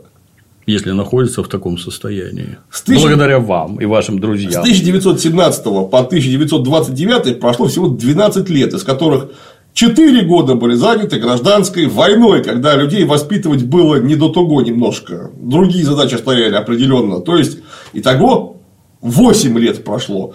За 8 лет что-то поменяется. Ну, в ком-то, может быть, в массах нет, решительно ничего. А у меня другой вопрос. А вот на волне, так сказать, всеобщего атеизма, который тоже имел под собой безусловную почву, потому что вы окормлять людей нормально не могли. И они массово переходили в этот самый атеизм. О, у людей отняли религию. Попробуйте отнять у наших людей водку и посмотрите, что из этого получится. Несколько раз уже пытались, а без вашей религии как-то совершенно спокойно обходились. Вопрос: а почему попы закрывали церкви, монастыри и уходили? Есть ответ: а никто туда не ходил. А поскольку духовное учреждение, оно на самоокупаемости, сколько служителю культа принесут окружающие крестьяне яиц, свинины там и еще чего-то, ему есть, между прочим, надо питаться чем-то, ему и его семье. Зарплату, может, там платят, я не в курсе этих дел. Ну, так вот, все разучредили, государство денег не дает, зарплаты нет, крестьяне ничего не несут, и служитель культа, мы со всем уважением сейчас-то закрыл на замок и ушел. А что вы предлагаете делать с этим зданием, помещением и всякое такое? Опять-таки, как специалист могу сказать, если там не устроить хотя бы склад картошки, то лет через 10 оно просто развалится. Вот, не следят за ним, не вентилируют, людей там нет внутри. Крышу не перестилают. Да, да. После гражданской войны, ну, наверное, разочаруют. Там как-то это жить было негде. А где организовывать всякие полезные вещи? Например, ПТУ. Ну вот здесь кельи есть, где спать можно. То есть это фактически спальни. Есть трапезная, где все дружно питаться могут. Там есть кухня, на которой можно готовить. Все, в общем-то, сообразно устроено. Ну и продолжают пользоваться. Вы опять-таки посмотрите на ужасную Францию. Что там было-то в каком-нибудь это не, не Фонтенбло какое-то, это тоже на букву Ф, не помню. Я там был. Ну, для начала тюрьма, как это водится у вас, у христиан, по всей видимости. Как и во всех монастырях, кстати. Да. Тюрьма была обязательно организована. Да, для начала тюрьма, ну а потом, когда все это задохнулось под лозунгом раздавите гадину. Это про христианскую церковь, если кто опять-таки забыл, товарищ Вольтер сказал. Ну и что, а под чего их приспосабливать-то?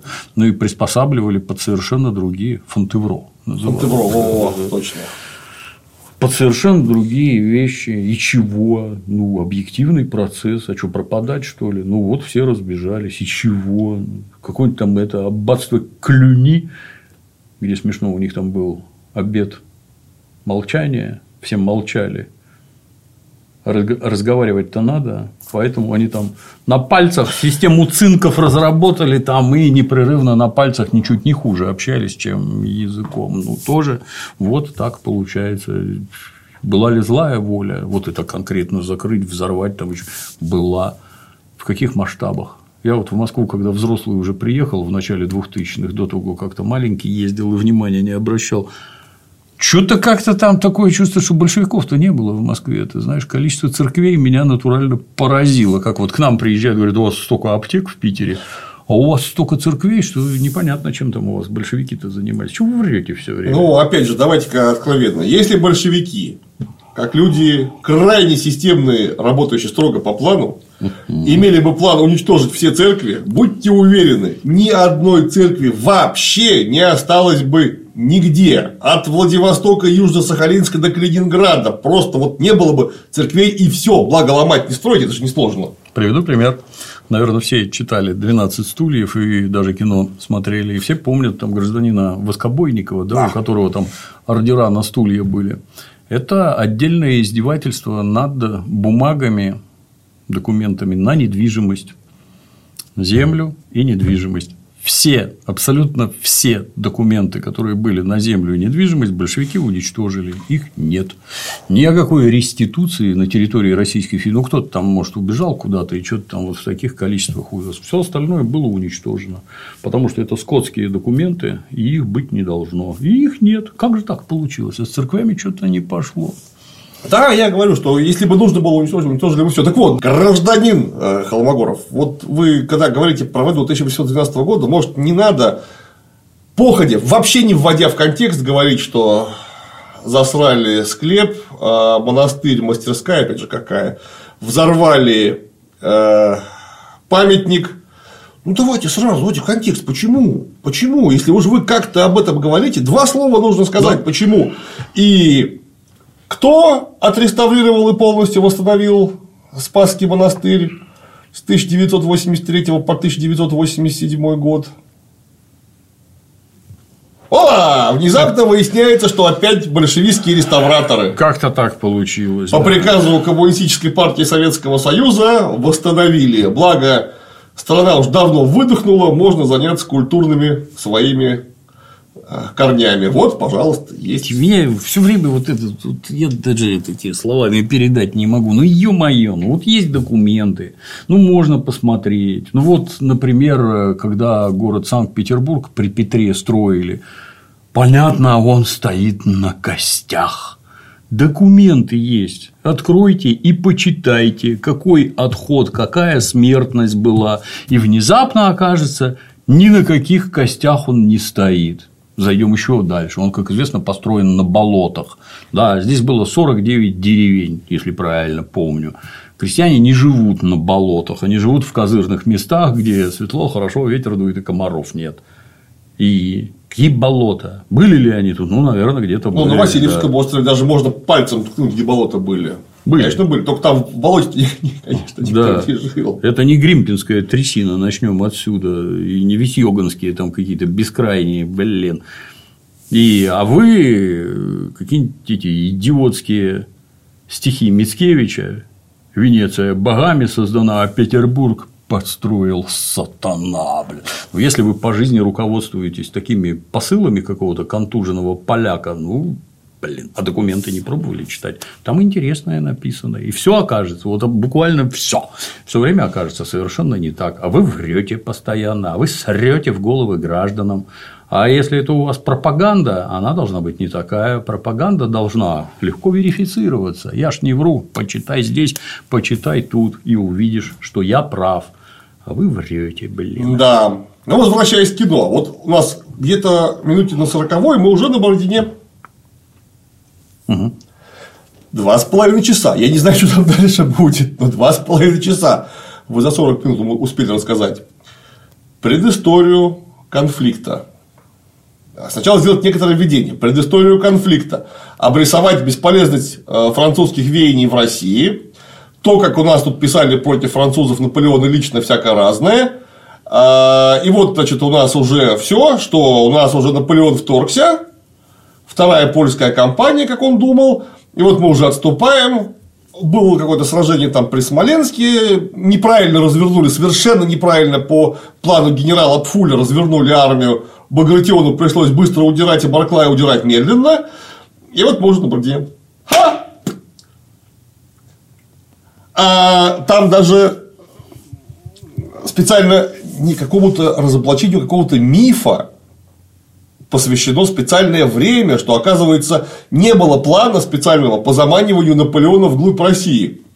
То есть того самого скифского плана не было. Так само типа получилось. Ну просто отступать пришлось, а Наполеон за нами поперся. Дурачок. Скажите, а это какой-то миф. Вот мы со школы, например, я со школы, вот помню, со школы я могу прямо вот взять карту и показать, где какая армия стояла, сколько там примерно было тысяч человек, и кто потом в какую сторону уходил, и почему. Это что-то как-то нужно специально проговаривать.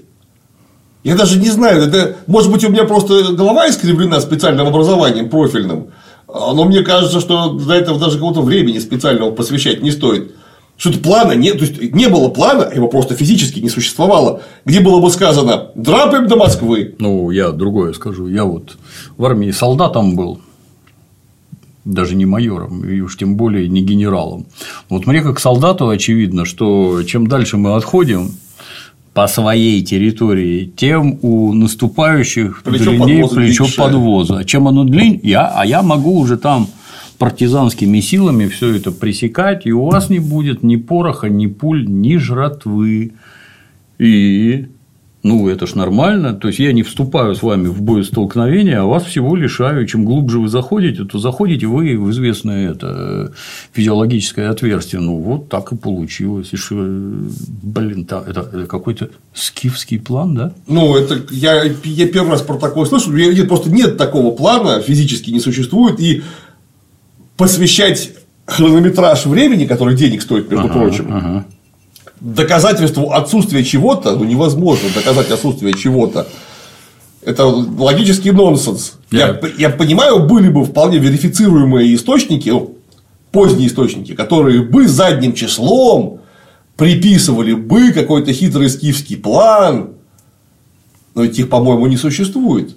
Что-то Может быть, какие-то дурачки сейчас об этом говорят, ну или там. Документов нет, Я не, не в курсе.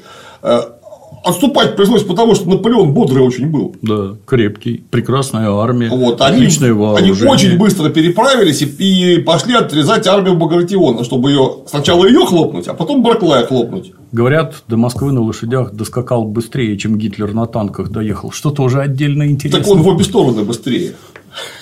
Как так Шесть получилось? месяцев и два дня продолжалось Тут, все. тут вот все были готовы и все православные, а тут проклятый Сталин не знал, что нападут. Как так получилось? Может, сопротивлялись, нет? Ну, опять же, сейчас, сейчас это вот Холмогоров, когда начинает рассказывать про военную стратегию 812 года, я понимаю, что он не читал ничего э, после 19 века. Ну хорошо, после Тарли он ничего не читал. Ну, При ну. всем уважении, это было давно, с тех пор очень много А вскрылось, Б. Э, Неправильно развернули армию, нужно было держать армию в одном кулаке. Ух ты. А если бы у нас армию держали, ну, в основном в одном кулаке, вы понимаете, что Наполеон нас бы догнал и расколошматил бы в одном сражении, где-нибудь не доходя до Смоленска. Вместе с вашими кулаками. да, Вот. Не разжимая. Просто потому, что он был еще очень сильно готов, армия была относительно свежая. А, Зная бодрость этого корсиканца, э, там варианты были очень нехорошие. И армию-то разделили совершенно верно. Что Багратион стоит в одном месте, Барклай де Толли в другом месте. И чтобы Наполеону грамотно наступать, ему нужно тоже будет поделить армию и вести ее. ЦК не дураки сидели-то, Вот. елы-палы. Как вы такое придумываете? Вы что наслушались-то? И зачем вы это людям, главное, транслируете? Вот дурацкий план какого-то пфуля. Ты это, дорогой гражданин, Ты представляешь, как это выглядело из нашего главного штаба тогда, в 812 году? Вот куда Наполеон долбанет? Ведь серьезный был шанс, что он пойдет на Петербург. Ну, то есть не было гарантии, что он него не повернет. Он пойдет к Москве, а Петербург-то это же вообще-то на самом деле гораздо страшнее был, чем Москва конечно, в то время. Гораздо конечно. страшнее. И отбить бы его наличными силами мы бы просто не смогли. Не прекратить дорогу, не отбить, ничего. Я тебе раскрою страшный секрет. Сейчас бы он раз Александра Первого в плен бы взял. Вот получилось бы смешно. Угарно. Он говорит, о, я ж тебя видел недавно. Санек, блин. Мы с тобой только что в телезите выпивали. Господи, давай еще накатим. Я тебе расскажу причину почему эти граждане непрерывно читают Карамзиных, Соловьевых, Костомаровых, ну, потому что там все богоугодно и православно было.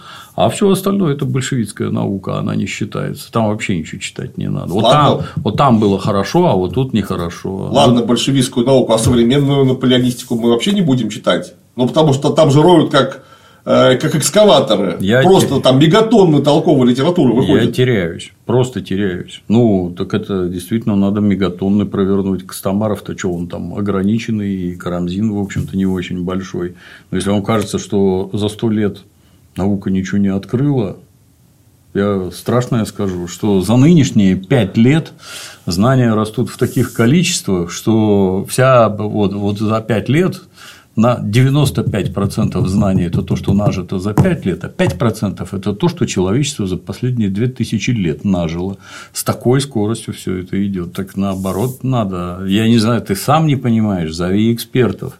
Но они тоже могут оказаться про большевиков, как ты, неправильную картину нарисуют. Э, я-то сейчас призываю даже не к тому, чтобы не обращаться, например, к Карамзину, а да на здоровье обращайтесь. А к тому, что, и к тому, чтобы встать на принципы историзма. Вы о чем рассуждаете, дорогой Егор, когда говорите, что там что-то было неправильно расставлено? Задним умом мы все отлично. Да. Я задним умом могу три раза Бородино выиграть. Ну, потому что я точно знаю, куда Наполеон войска Конечно. посылал. Да. А там-то как вы себе это предполагаете? Вот у вас граница там в э, тысячи километров. А армия далеко не большевистская перед началом Второй мировой, а гораздо меньше. Вам эту границу тупо не прикрыть. Вы должны угадать, куда пойдет Наполеон, так вы не угадаете никогда, куда он пойдет.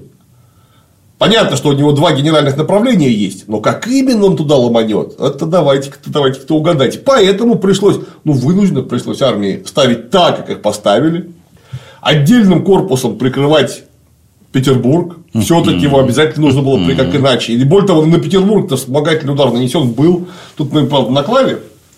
А, но тем не менее. А, а дальше отступление, ну, дальше вот отступление, что было вынужденное, по-моему, это совершенно. И то, что Барклай де Толли вынужден был отступать, по дороге теряя авторитет, потому что кому он такой нужен, который постоянно да. бежит куда-то, тоже понятно совершенно. Для, зачем для этого было посвящать отдельное время, я не знаю. Э, опять же, тут я не специалист в силу того, что у меня башка искривлена специальным образованием. Я могу многих вещей, которые бытуют в обыденном сознании, просто не знать. Может, Егор к ним ближе, я не в курсе. А дальше про Бородино. Вот это вообще, ну просто это класс, класс. Значит, вот где силище-то. Стол, на столе карта, на карте стоят солдатики оловянные, и э, Егор же все время с тростью ходит. Угу. И он говорит, тростью солдатиков так туда-сюда, туда-сюда. Пошли в атаку, в атаку. У вас денег на инфографику не хватает. Это недорого сейчас. Да. Вот просто потому, что если вы собираетесь это солдатиками на столе показывать, так я ни черта не понимаю, что вы там показываете. Потому что из-за солдатиков не видно надписи, которые у вас на карте. У вас там на каком-нибудь Утинском кургане стоит 4 э, кавалериста оловянные миниатюры, причем не в 72 масштабе, а в 36-м большие, угу. и у вас подставки закрывают название. Зачем вы это придумываете? Это как вот в этом самом Союзе спасения на белой скатерти белый титр. Угу, угу. Что, что? Я и не вижу просто, что это такое. Ну, деньги есть, 2,5, 2,40 у вас денег хватило фильм снять, только вы это. Стрелочки, все. Угу, угу. Ну и опять же, все это пересказ, крайне пафосный, э, представлений о Бородинском сражении конца XIX века. Вот 1912 года празднование столетия угу. войны, вот в то время вот оно было так. С тех пор даже археология, хотя казалось бы, Археология нам сказала про Бородинское сражение новое слово, фактически. Потому что общее место, что Наполеон ударил в центр на курганную высоту, там случилась жут, жуткая просто мясорубка, это правда.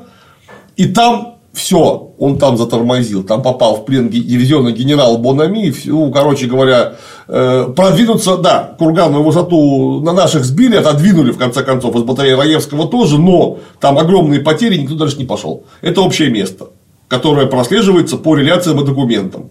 А археология нам однозначно говорит другое, что дивизия Банами взошла на эту самую курганную высоту угу. и дошла, внимание, э, не дошла, по-моему, метров 800 до русских госпиталей в тылу. Ого. Потому что там все усыпано номерными французскими пуговицами, которые принадлежали полкам дивизии Банами. Угу. Пуговицы так просто с мундира не отлетают. Это наш реконструктор, хорошенько приняв стакана на Бородинском поле, у него там все это летит во все стороны, вот так вот.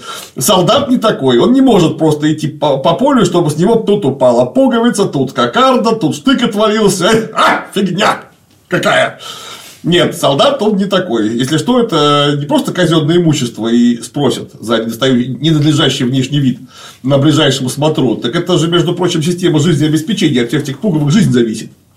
Поэтому будьте уверены, все будет прилажено как надо, если оно отлетело еще в таком количестве то значит, что они там дрались. Вот. Это вот то, что говорит нам археология. Если бы вы хоть чуть-чуть интересовались вопросом, прежде чем что-то снимать, вы бы, наверное, об этом знали. То есть, там, когда вопрос-то был задан Наполеону, который э, маршал Ней говорил, что Сир, бросьте в огонь гвардию, 18 тысяч человек, которые не были в бою еще ни разу, это лучшие солдаты империи. Пехота и конница. И Наполеон говорит, что я не брошу в стальки-то там э, Лье от Парижа в бой свой последний резерв. Угу.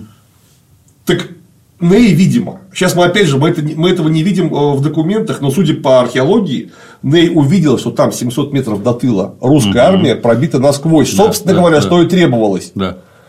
И вот он требовал дивизии Бонами на помощь гвардию. Угу. Потому что если бы в эту дырку ударила гвардия, ну, получился бы второй австралиец, потому что первую армию от второй армии Барклайда Толли просто бы отрезали. Да. И там случилось бы что-нибудь очень сильно нехорошее. Вот. Но Наполеон к тому времени был уже не торт. И опять же, понимая, понимая, что там до Парижа ого-го, и когда будут новые маршевые подкрепления непонятны, будут ли вообще, он гвардию в бой не бросил. И сражение закончилось тем, что, тем чем оно закончилось. То есть, мы отступили в порядке оттуда. А французы по очкам огромные, победили. Огромные, они так заняли позицию и захватили вторую столицу Москву. Угу. То есть, угу. свои стратегические задачи они выполнили. Дальше, конечно, Егор говорит, что они при Бородине все-таки проиграли. Ну, ну, прекратите, это уже даже не смешно, потому что Бородино, французы выиграли по всем параметрам. Тут как даже... бы это не было нам обидно. Спорить-то тут просто даже не о чем. Мы вынуждены были покинуть не только поле боя, но и столицу. Вот так победа. Вот. И, э, ну, да, потом это Кутузов, потому что был очень умный, смог развернуть в свою сторону. Вот он потом смог потом, развернуть да, в свою да, сторону. Да. Это, ты знаешь, мне, мне вот все время на память. Это можно сказать, извини, пожалуйста, сразу. 1941 год, приграничное сражение мы выиграли у немцев. Ну, мы же в Берлине закончили да. все это. Значит, Выиграли. Да. Что? Очевидно же. Приграничное да. сражение мы однозначно выиграли. А все последующее до Москвы это э, был хитрый план да, Сталина. Товарища Сталина, да. Ну, все время вспоминается мне письмо в литературную газету, по-моему, письмо или интервью какое-то, я уж не помню, небезызвестного нашего литератора Виктора Астафьева, да. который, как известно, принимал участие в боевых действиях, ветеран Великой Отечественной, все дела. Вы посмотрите, мы воевать-то не умели, говорит Виктор Астафьев. Вы посмотрите на любую карту, как наступали советские войска. Девять стрел красных, а там три синих. Трупами завалили. И дальше все эти идиоты, ну, из числа читателей литературных газет, ну, вы видите, человек воевал, разбирается. Ну, и в самом деле, стрел-то 9. Стрел 9, большевики не скрывают, ё-моё. Представляете, завалили мясом, блин, тебе башку не приходит, что там троекратное превосходство при наступлении. Нет, что для того, чтобы вот эти силы забороть, надо вот столько сил, блин. Там так не получалось, вы знаете, а у нас теперь фронт в тысячу километров, и некому его держать. Как некому? А вы когда операцию планировали, вы не думали, что там тысяча километров образуется? А мобилизацию не догадались сразу объявить? Нет. А кто это будет охранять-то? А кто фронт держать? Нет. Нет. У вас не было вот здесь вот 9 стрел, да? Не было. И как? Нормально получилось? Нет? Ну что за чушь? Ему как идиоты повторяют какую-то ахинею. Еще раз повторюсь, ну вокруг, я не знаю, вокруг меня, во всяком случае, масса специалистов в исторической науке, которые не то что с удовольствием, а с огромной радостью поделятся своими знаниями, потому что народ должен знать, как оно на самом деле. Донести до Ширнармас, а у тебя такая возможность. А спонсоры дали денег, а вот заснять кино, вместо этого ты тут будешь мне пересказывать литературу 19 века. Если что там у вас в Москве, да. неподалеку от Раша Today, например, живет Олег Двуреченский, который копал много лет Бородино, да. как археолог. И может вам прямо с планами и картами рассказать, где что найдено, как минимум.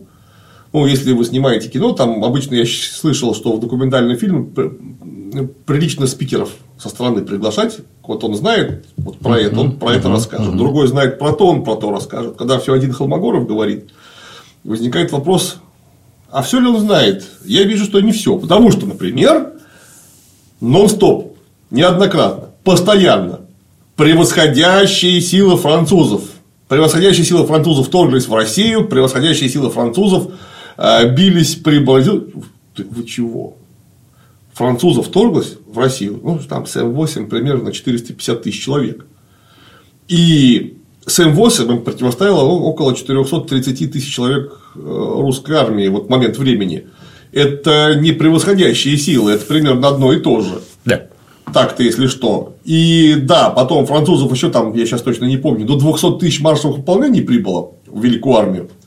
Так и при Бородине у французов было численно меньше, чем нас. Только поэтому мы Бородино э, проиграли так мягко, как мы ее проиграли. Потому что если французов было бы больше, мы сидели в обороне, и нас было численно больше. И у нас было больше пушек. Поэтому мы, сидя в обороне, против численно уступающих нам французов смогли удержаться. Что французов было два очень серьезных козыря. Это был Наполеон Первое. И второе было тотальное превосходство в 12-фунтовой артиллерии, которая просто била дальше, чем любая наша пушка, которая была на Бородине. То есть они могли издалека безнаказанно расстреливать. Вот. Это у них, да, а народ у них было меньше, если что, при Бородине. И зачем это говорить, то я даже не знаю, зачем это, опять же, это даже уже в 19 веке было известно, что нас было больше. Особенно если учесть, да, не применявшееся в сражении, но имевшее место народное ополчение. От него толку, конечно, вообще никакого бы не было бы, если бы дело дошло до него. Но оно физически существовало, и его необходимо было учитывать, если бы нужно было там, вот именно в том месте драться, пришлось бы на народное ополчение наше несчастное выделять наряд сил какой-то. Дать им копья или что?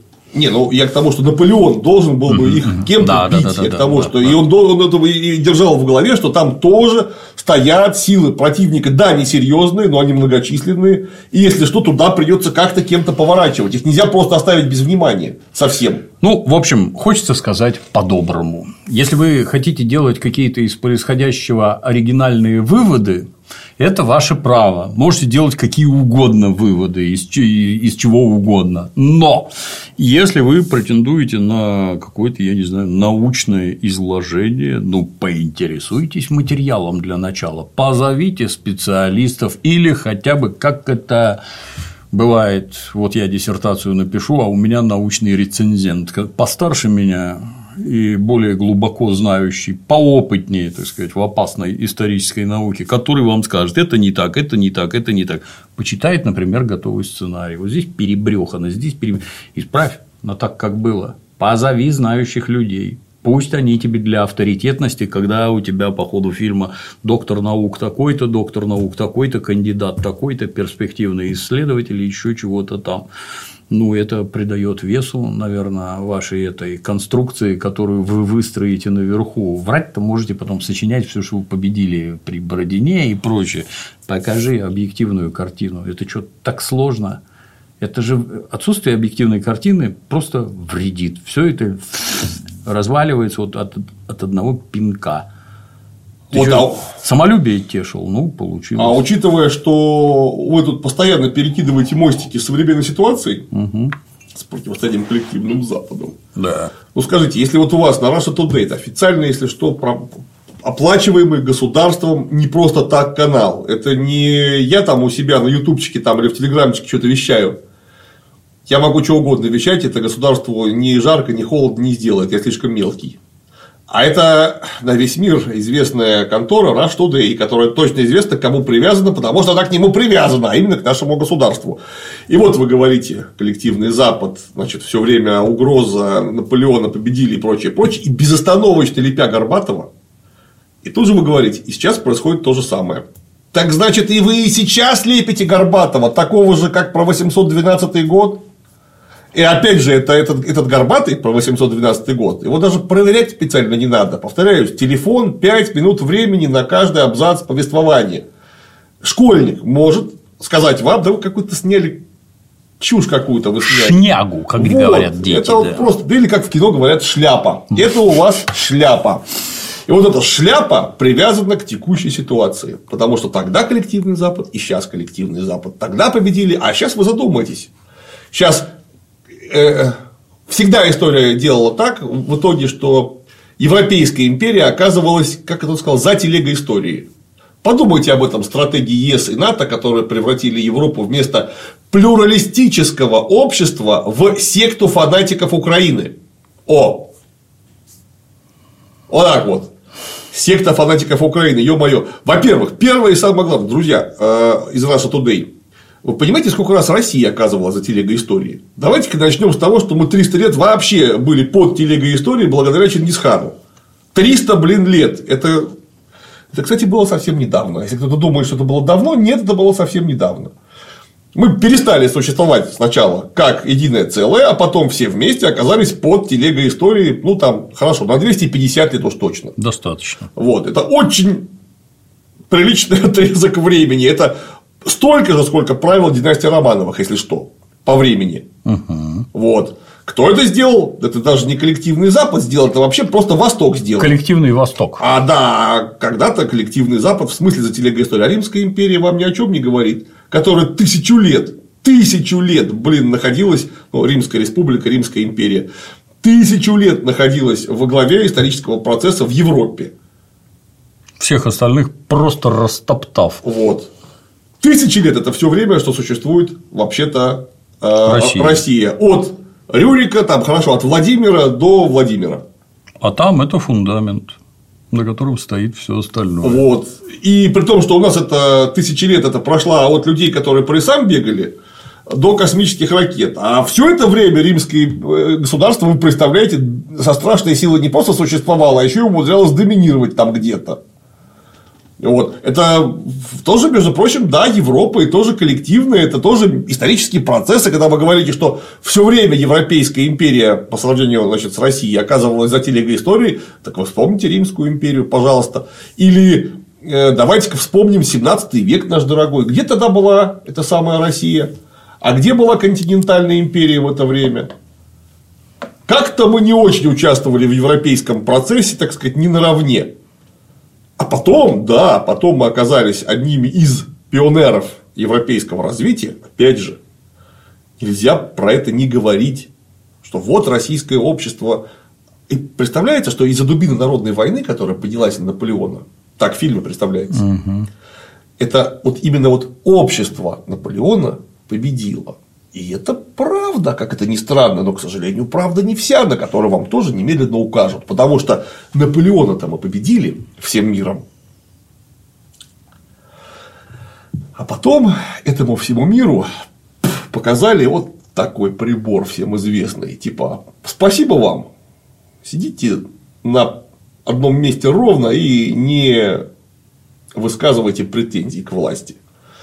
Вот это всему обществу показали. И все общество потом эту самую власть возненавидело так, что потом эта страна в той форме, которая она существовала, как Российская империя, просто исчезла. Потому что всему обществу показали кукиш после того, как все общество поднялось бить Наполеона. Дворяне, интеллигенция, разночинцы, крестьяне, они все рассчитывали на то, что победа над Наполеоном окончится совершенно другой жизнью, вообще другой жизнью. Потому что власть к ним будет прислушиваться. Это уже не просто какое-то быдло, которое в стройле стоит. Это люди, которые поставили на лыжи величайшего полководца всех времен, который тогда существовал. И это тоже правда. И лучшую армию Европы, в общем Да, лучшую армию Европы поставили на лыжи, не жалея вообще живота своего, ничего не жалея. Что они в ответ получили? Разделение властей. Хрен вам, а не разделение властей. Освобождение с землей. Хрен вам, а не освобождение с землей. Гражданские свободы. Вот вам гражданские свободы. Я замечу, что никакой Наполеон тут вообще ни при чем. Абсолютно. Да. Это не он такое устроил. И причем, заметьте, Наполеон, опять же, Холмогоров об этом упоминает вскользь. Все очень боялись, что Наполеон на занятых территориях, а он занял все до Москвы, напомню.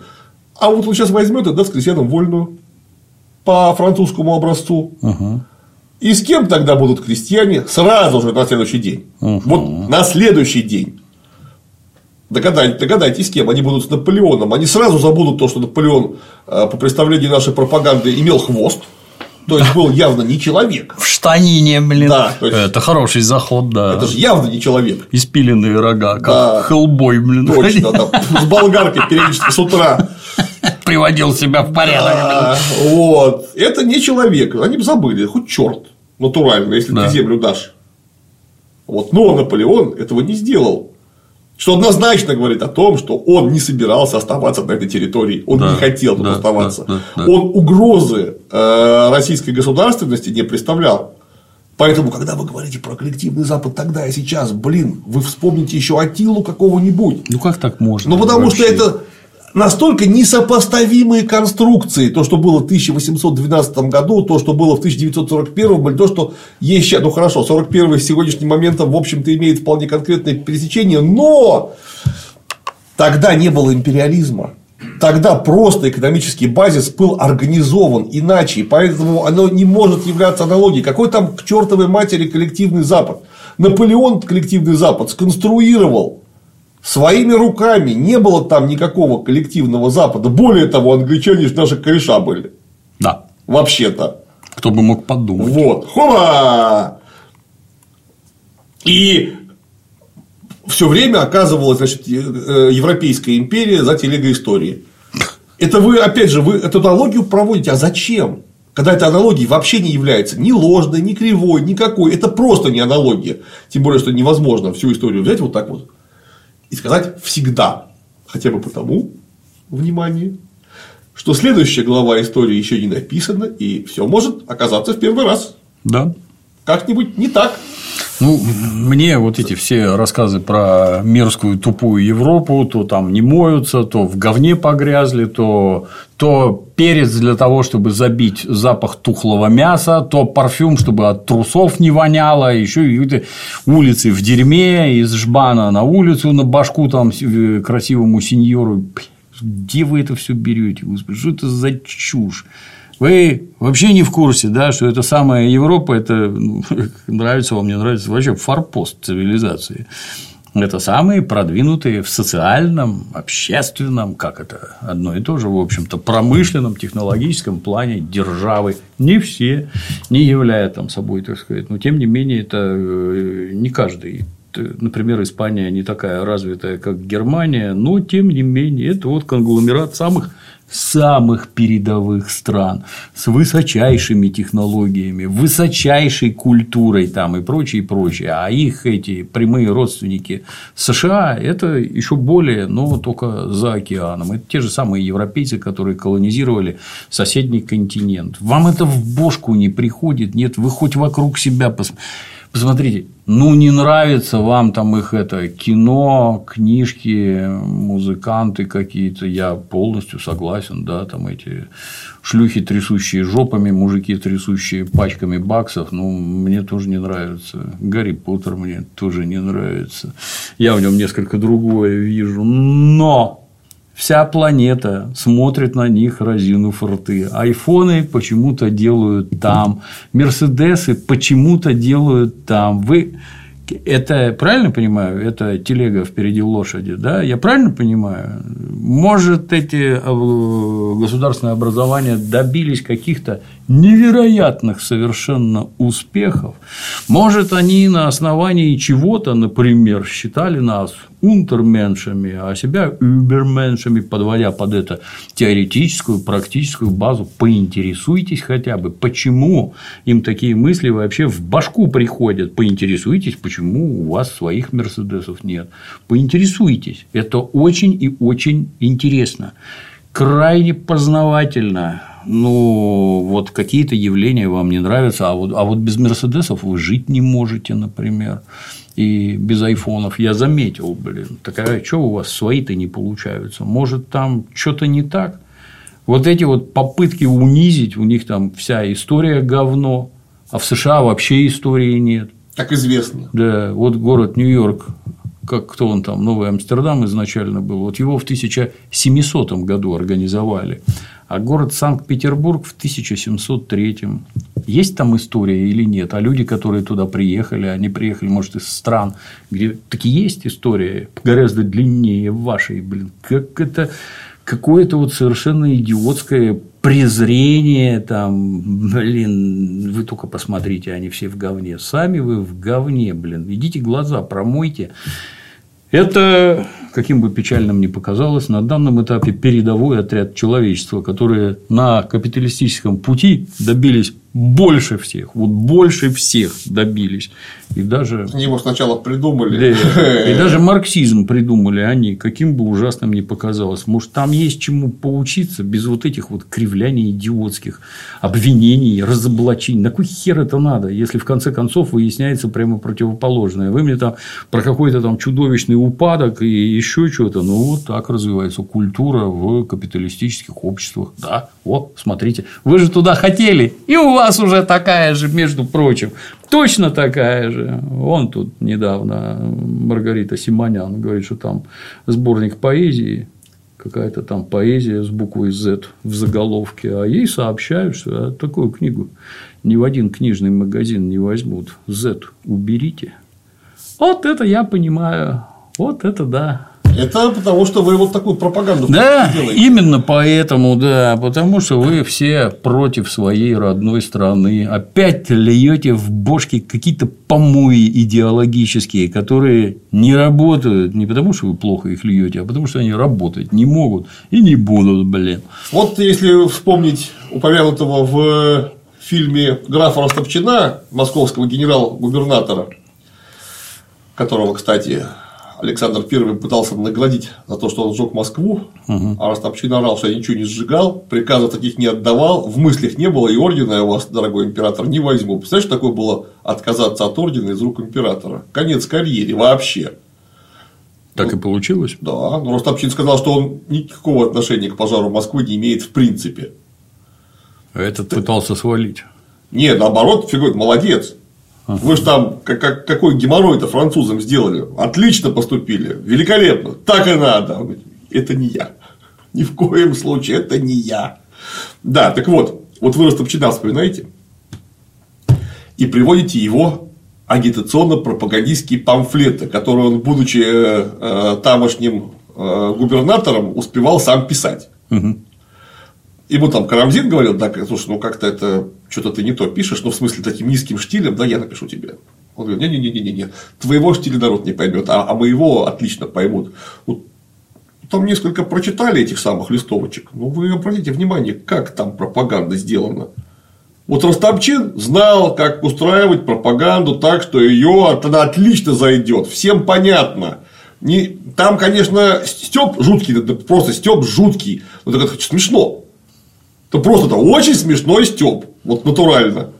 И оно сделано своевременно, там, где надо, и так, как надо. А то, что делаете вы, вот эти вот 2 часа 40 минут, который называется «Война 1812 года». Я-то думал, там будет два с половиной часа про войну. Угу. Это новые данные, новые сведения, архивные материалы.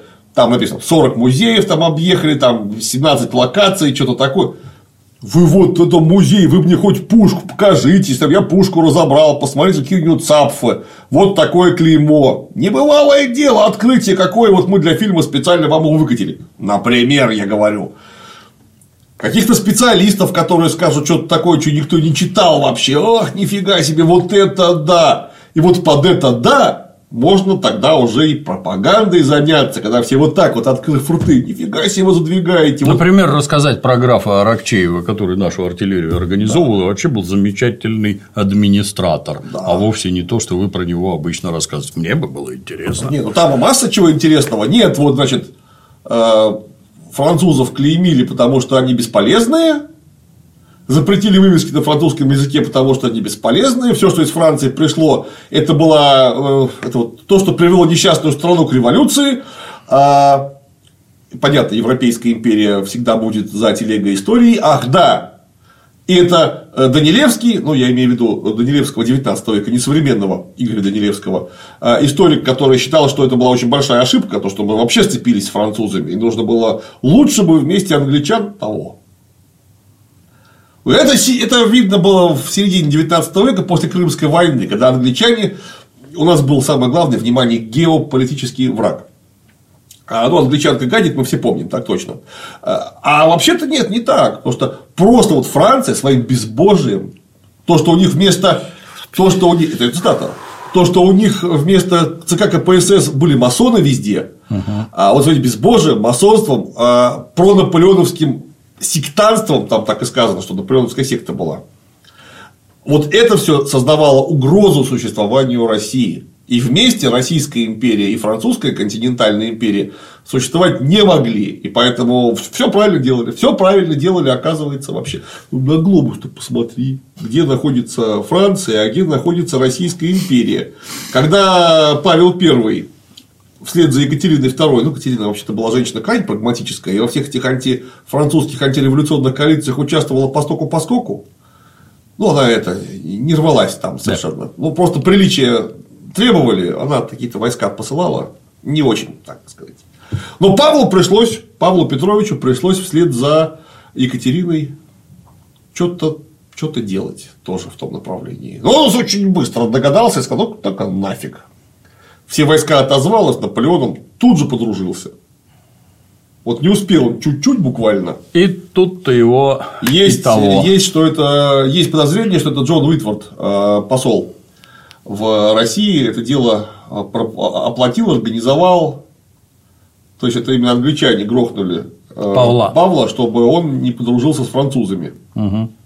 Это не факт. Повторяю, да, не да, факт да, вообще. Да. Есть такие подозрения. Просто, опять же, если иметь в виду грандиозный опыт производства э, дворцовых переворотов в самой России без чьей-либо помощи, нужно понимать, что справились бы, если что, и без англичан. Вообще легко. Но, с другой стороны, может, они в самом деле немножко еще и денег дали, что приятно всегда. Не просто так перевороты, а еще и с прибылью. Может быть и так. Денежки неплохие. Вот, поэтому рассуждать-то бесполезно о том, правильно мы с французами сцепились, неправильно мы с французами сцепились, но объективность нужно соблюдать, какую угрозу Российской империи как империи представлял Наполеон.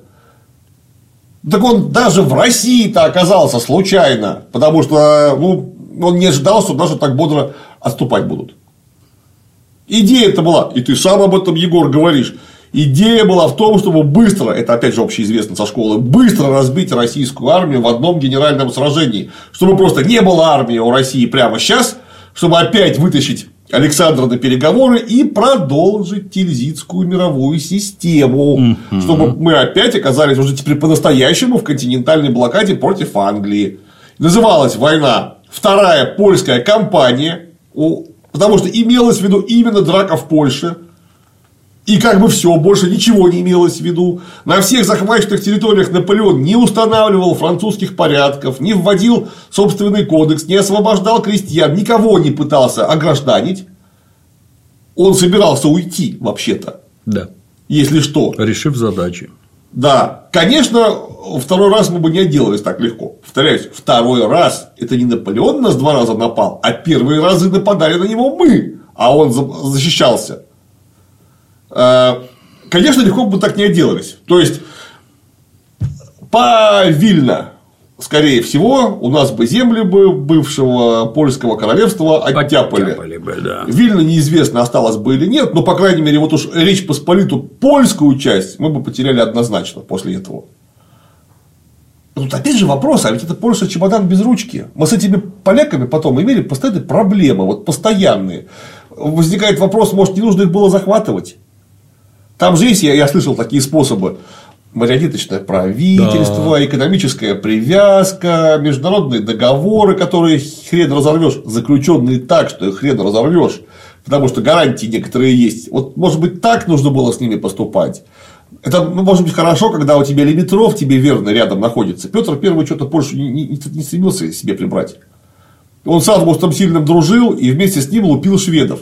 Что-то знал. Вот, потому что зачем? Лимитров это удобно. Ведь если ты забираешь территорию себе, тебе ее контролировать надо со всеми плюсами и минусами, которые там на этой территории есть. А население, которое тебя поголовно ненавидит, это не просто проблема. Это проблема, с которой очень может быть ты просто ничего не сможешь сделать. Потому что, ладно, тебя как и получил. 15 дворян ненавидит и 20 интеллигентов. Это Терпимо. А когда вас просто от крестьян до горожан ненавидят все, вот это проблема настоящая. Потому что вот там, там конкретно, потом вам англичане, неважно кто, там будут организовывать антигосударственные движения. В этой богато унавоженной нами почве. Удобно же. Да. Вот, вот, вот. Поэтому с, с, с Польшей, да, большой вопрос. Но угрозы нам, то, что вот ты говоришь, Егор, угрозы нам Наполеон как стране не представлял. Да, конечно, он выступил агрессором, захватчиком, и совершенно справедливо наши его отсюда на лыжи поставили, только поаплодировать можно. Это было очень непросто, но мы смогли. Абсолютно точно молодцы. Это не только не отменяет, а наоборот приумножает подвиги про, прадедов. Гениально было все организовано, даже я стал уважать Александра Первого после этого.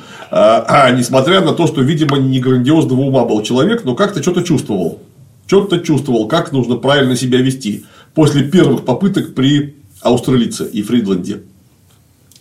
Но не надо врать, это самое главное. Советы бывалых. Почитайте Эдварда Бернеса. Книжка называется «Пропаганда». Она небольшая. Вся современная пропаганда, от государственной пропаганды до рекламы и маркетинга, построена на книжке Эдварда Бернеса «Пропаганда». Угу. Дяденька прожил сильно за сто лет, и кое-что знал. Вот. Врать в пропаганде нельзя вообще. Потому что вранье, как только всплывает в одном месте, все ваше абсолютно просто все, оно сразу работает, но ровно на 180. То есть, вы тут соврали, значит, и во всем остальном вы точно врете. Так работает сознание человеческое. Да, да, да. То, с чего мы начали, в общем, то, то этим, наверное, и закончить тоже можно, потому что э, тем более у нас есть очень сильная позиция всегда. Мы можем, я имею в виду историков, в том числе у российских историков, расскажите историю, как она тупо есть, со всеми ее мерзостями, со всей грязью, которая, естественно, была в любом случае. Российская империя не была белым и пушистым зверьком, отнюдь. Просто даже говорить такое оскорбительно, как мы оказались интересны во Владивостоке. Да. Черт возьми. Просто пришли, что ли? Радостно улыбаясь. Да, нет. Российская история наполнена всем, чем наполнена любая история. Вот вы ее просто покажите, какая она есть. Вообще ничего не скрывая, не стесняясь и не рассказывая, какие мы молодцы, и как мы какой-то там эпос русскую ляду написали Фу, блин, покажите настоящую историю. И тогда на этом фоне, даже если вы ничего вообще подводящего в сторону пропаганды не скажете, у вас пропаганда заработает сама по себе. Потому что настолько эпического полотна, каким являлась война 1812 года с предысторией, так вы просто не найдете. Не надо вам ничего придумывать. В смысле того, чтобы что-то добавить от себя, э, как нужно это воспринимать. Не надо ничего. Просто покажите, вот как оно было. И мы сразу скажем, прадеды, да не просто молодцы, нам до них до Пекина раком до этих прадедов. Надо делать так же. Если вы не будете им помогать. А если да. вы им помогаете, получается очень плохо. Да. Изрядная картина как да. обычно. Да. Ну, всякий автор, как мы знаем, пишет строго про себя. Ну, вот такое. Немного обидно, что это наша аналогия. Чуть-чуть. Да, немного обидно, что нет никакого худсовета, научного совета, который бы отсматривал материалы, на которые государство собирается тратить деньги налогоплательщиков и какие-то решения принимать. Нету такого. Нету. То есть у нас его и раньше не было, да, и да, теперь да. вдруг раз и опять нету. Кстати, мне по поводу тиража тогда очень интересно. Вот недавно тот самый Антон Красовский, который продюсер данного да. эпического полотна, да. он такое, вот такой вот в ролике у себя это сказанул насчет того, что нужно топить украинских детей. Я смотрел, да. Вот, вот. Чем очень помог родному государству в текущий момент. Дальше уже можно ничего не говорить. У вас э, на зарплате состоит нацист. На государственных каналах. Это не да. фашист, это тупо нацист, который вот такое говорит. Это тупо нацист. Не рассказывайте ничего, что тот с Греча сказал. Потому что это не прямой эфир. Да. Это же ролик под запись. И если вы это отсматриваете, если, если... осматривать, отсматривать. А... а похоже, что нет. А если да, то это не его еди... единоличная вина, в общем-то. А если это он отсматривал и оставил это. Зачем? Так, значит, так думаешь? Серьезно? Ну зачем? Я понимаю, что человека может э, из-за там гормонального удара в голову переть так, что он не знает, что говорит вообще. Такое бывает. Это ну, люди лично знают. Ну, наговорил, а потом монтируют. О. И ты это не отрезаешь. Мы вот вы неоднократно слышите, как я ору, а потом кричу монтажеру вот это отрезать, блин. И что? А зачем это надо людям показывать? Зачем это сделано-то вообще? Вот. Никаких объяснений. То есть, редсовет, значит, или отсутствует, или его все устраивает.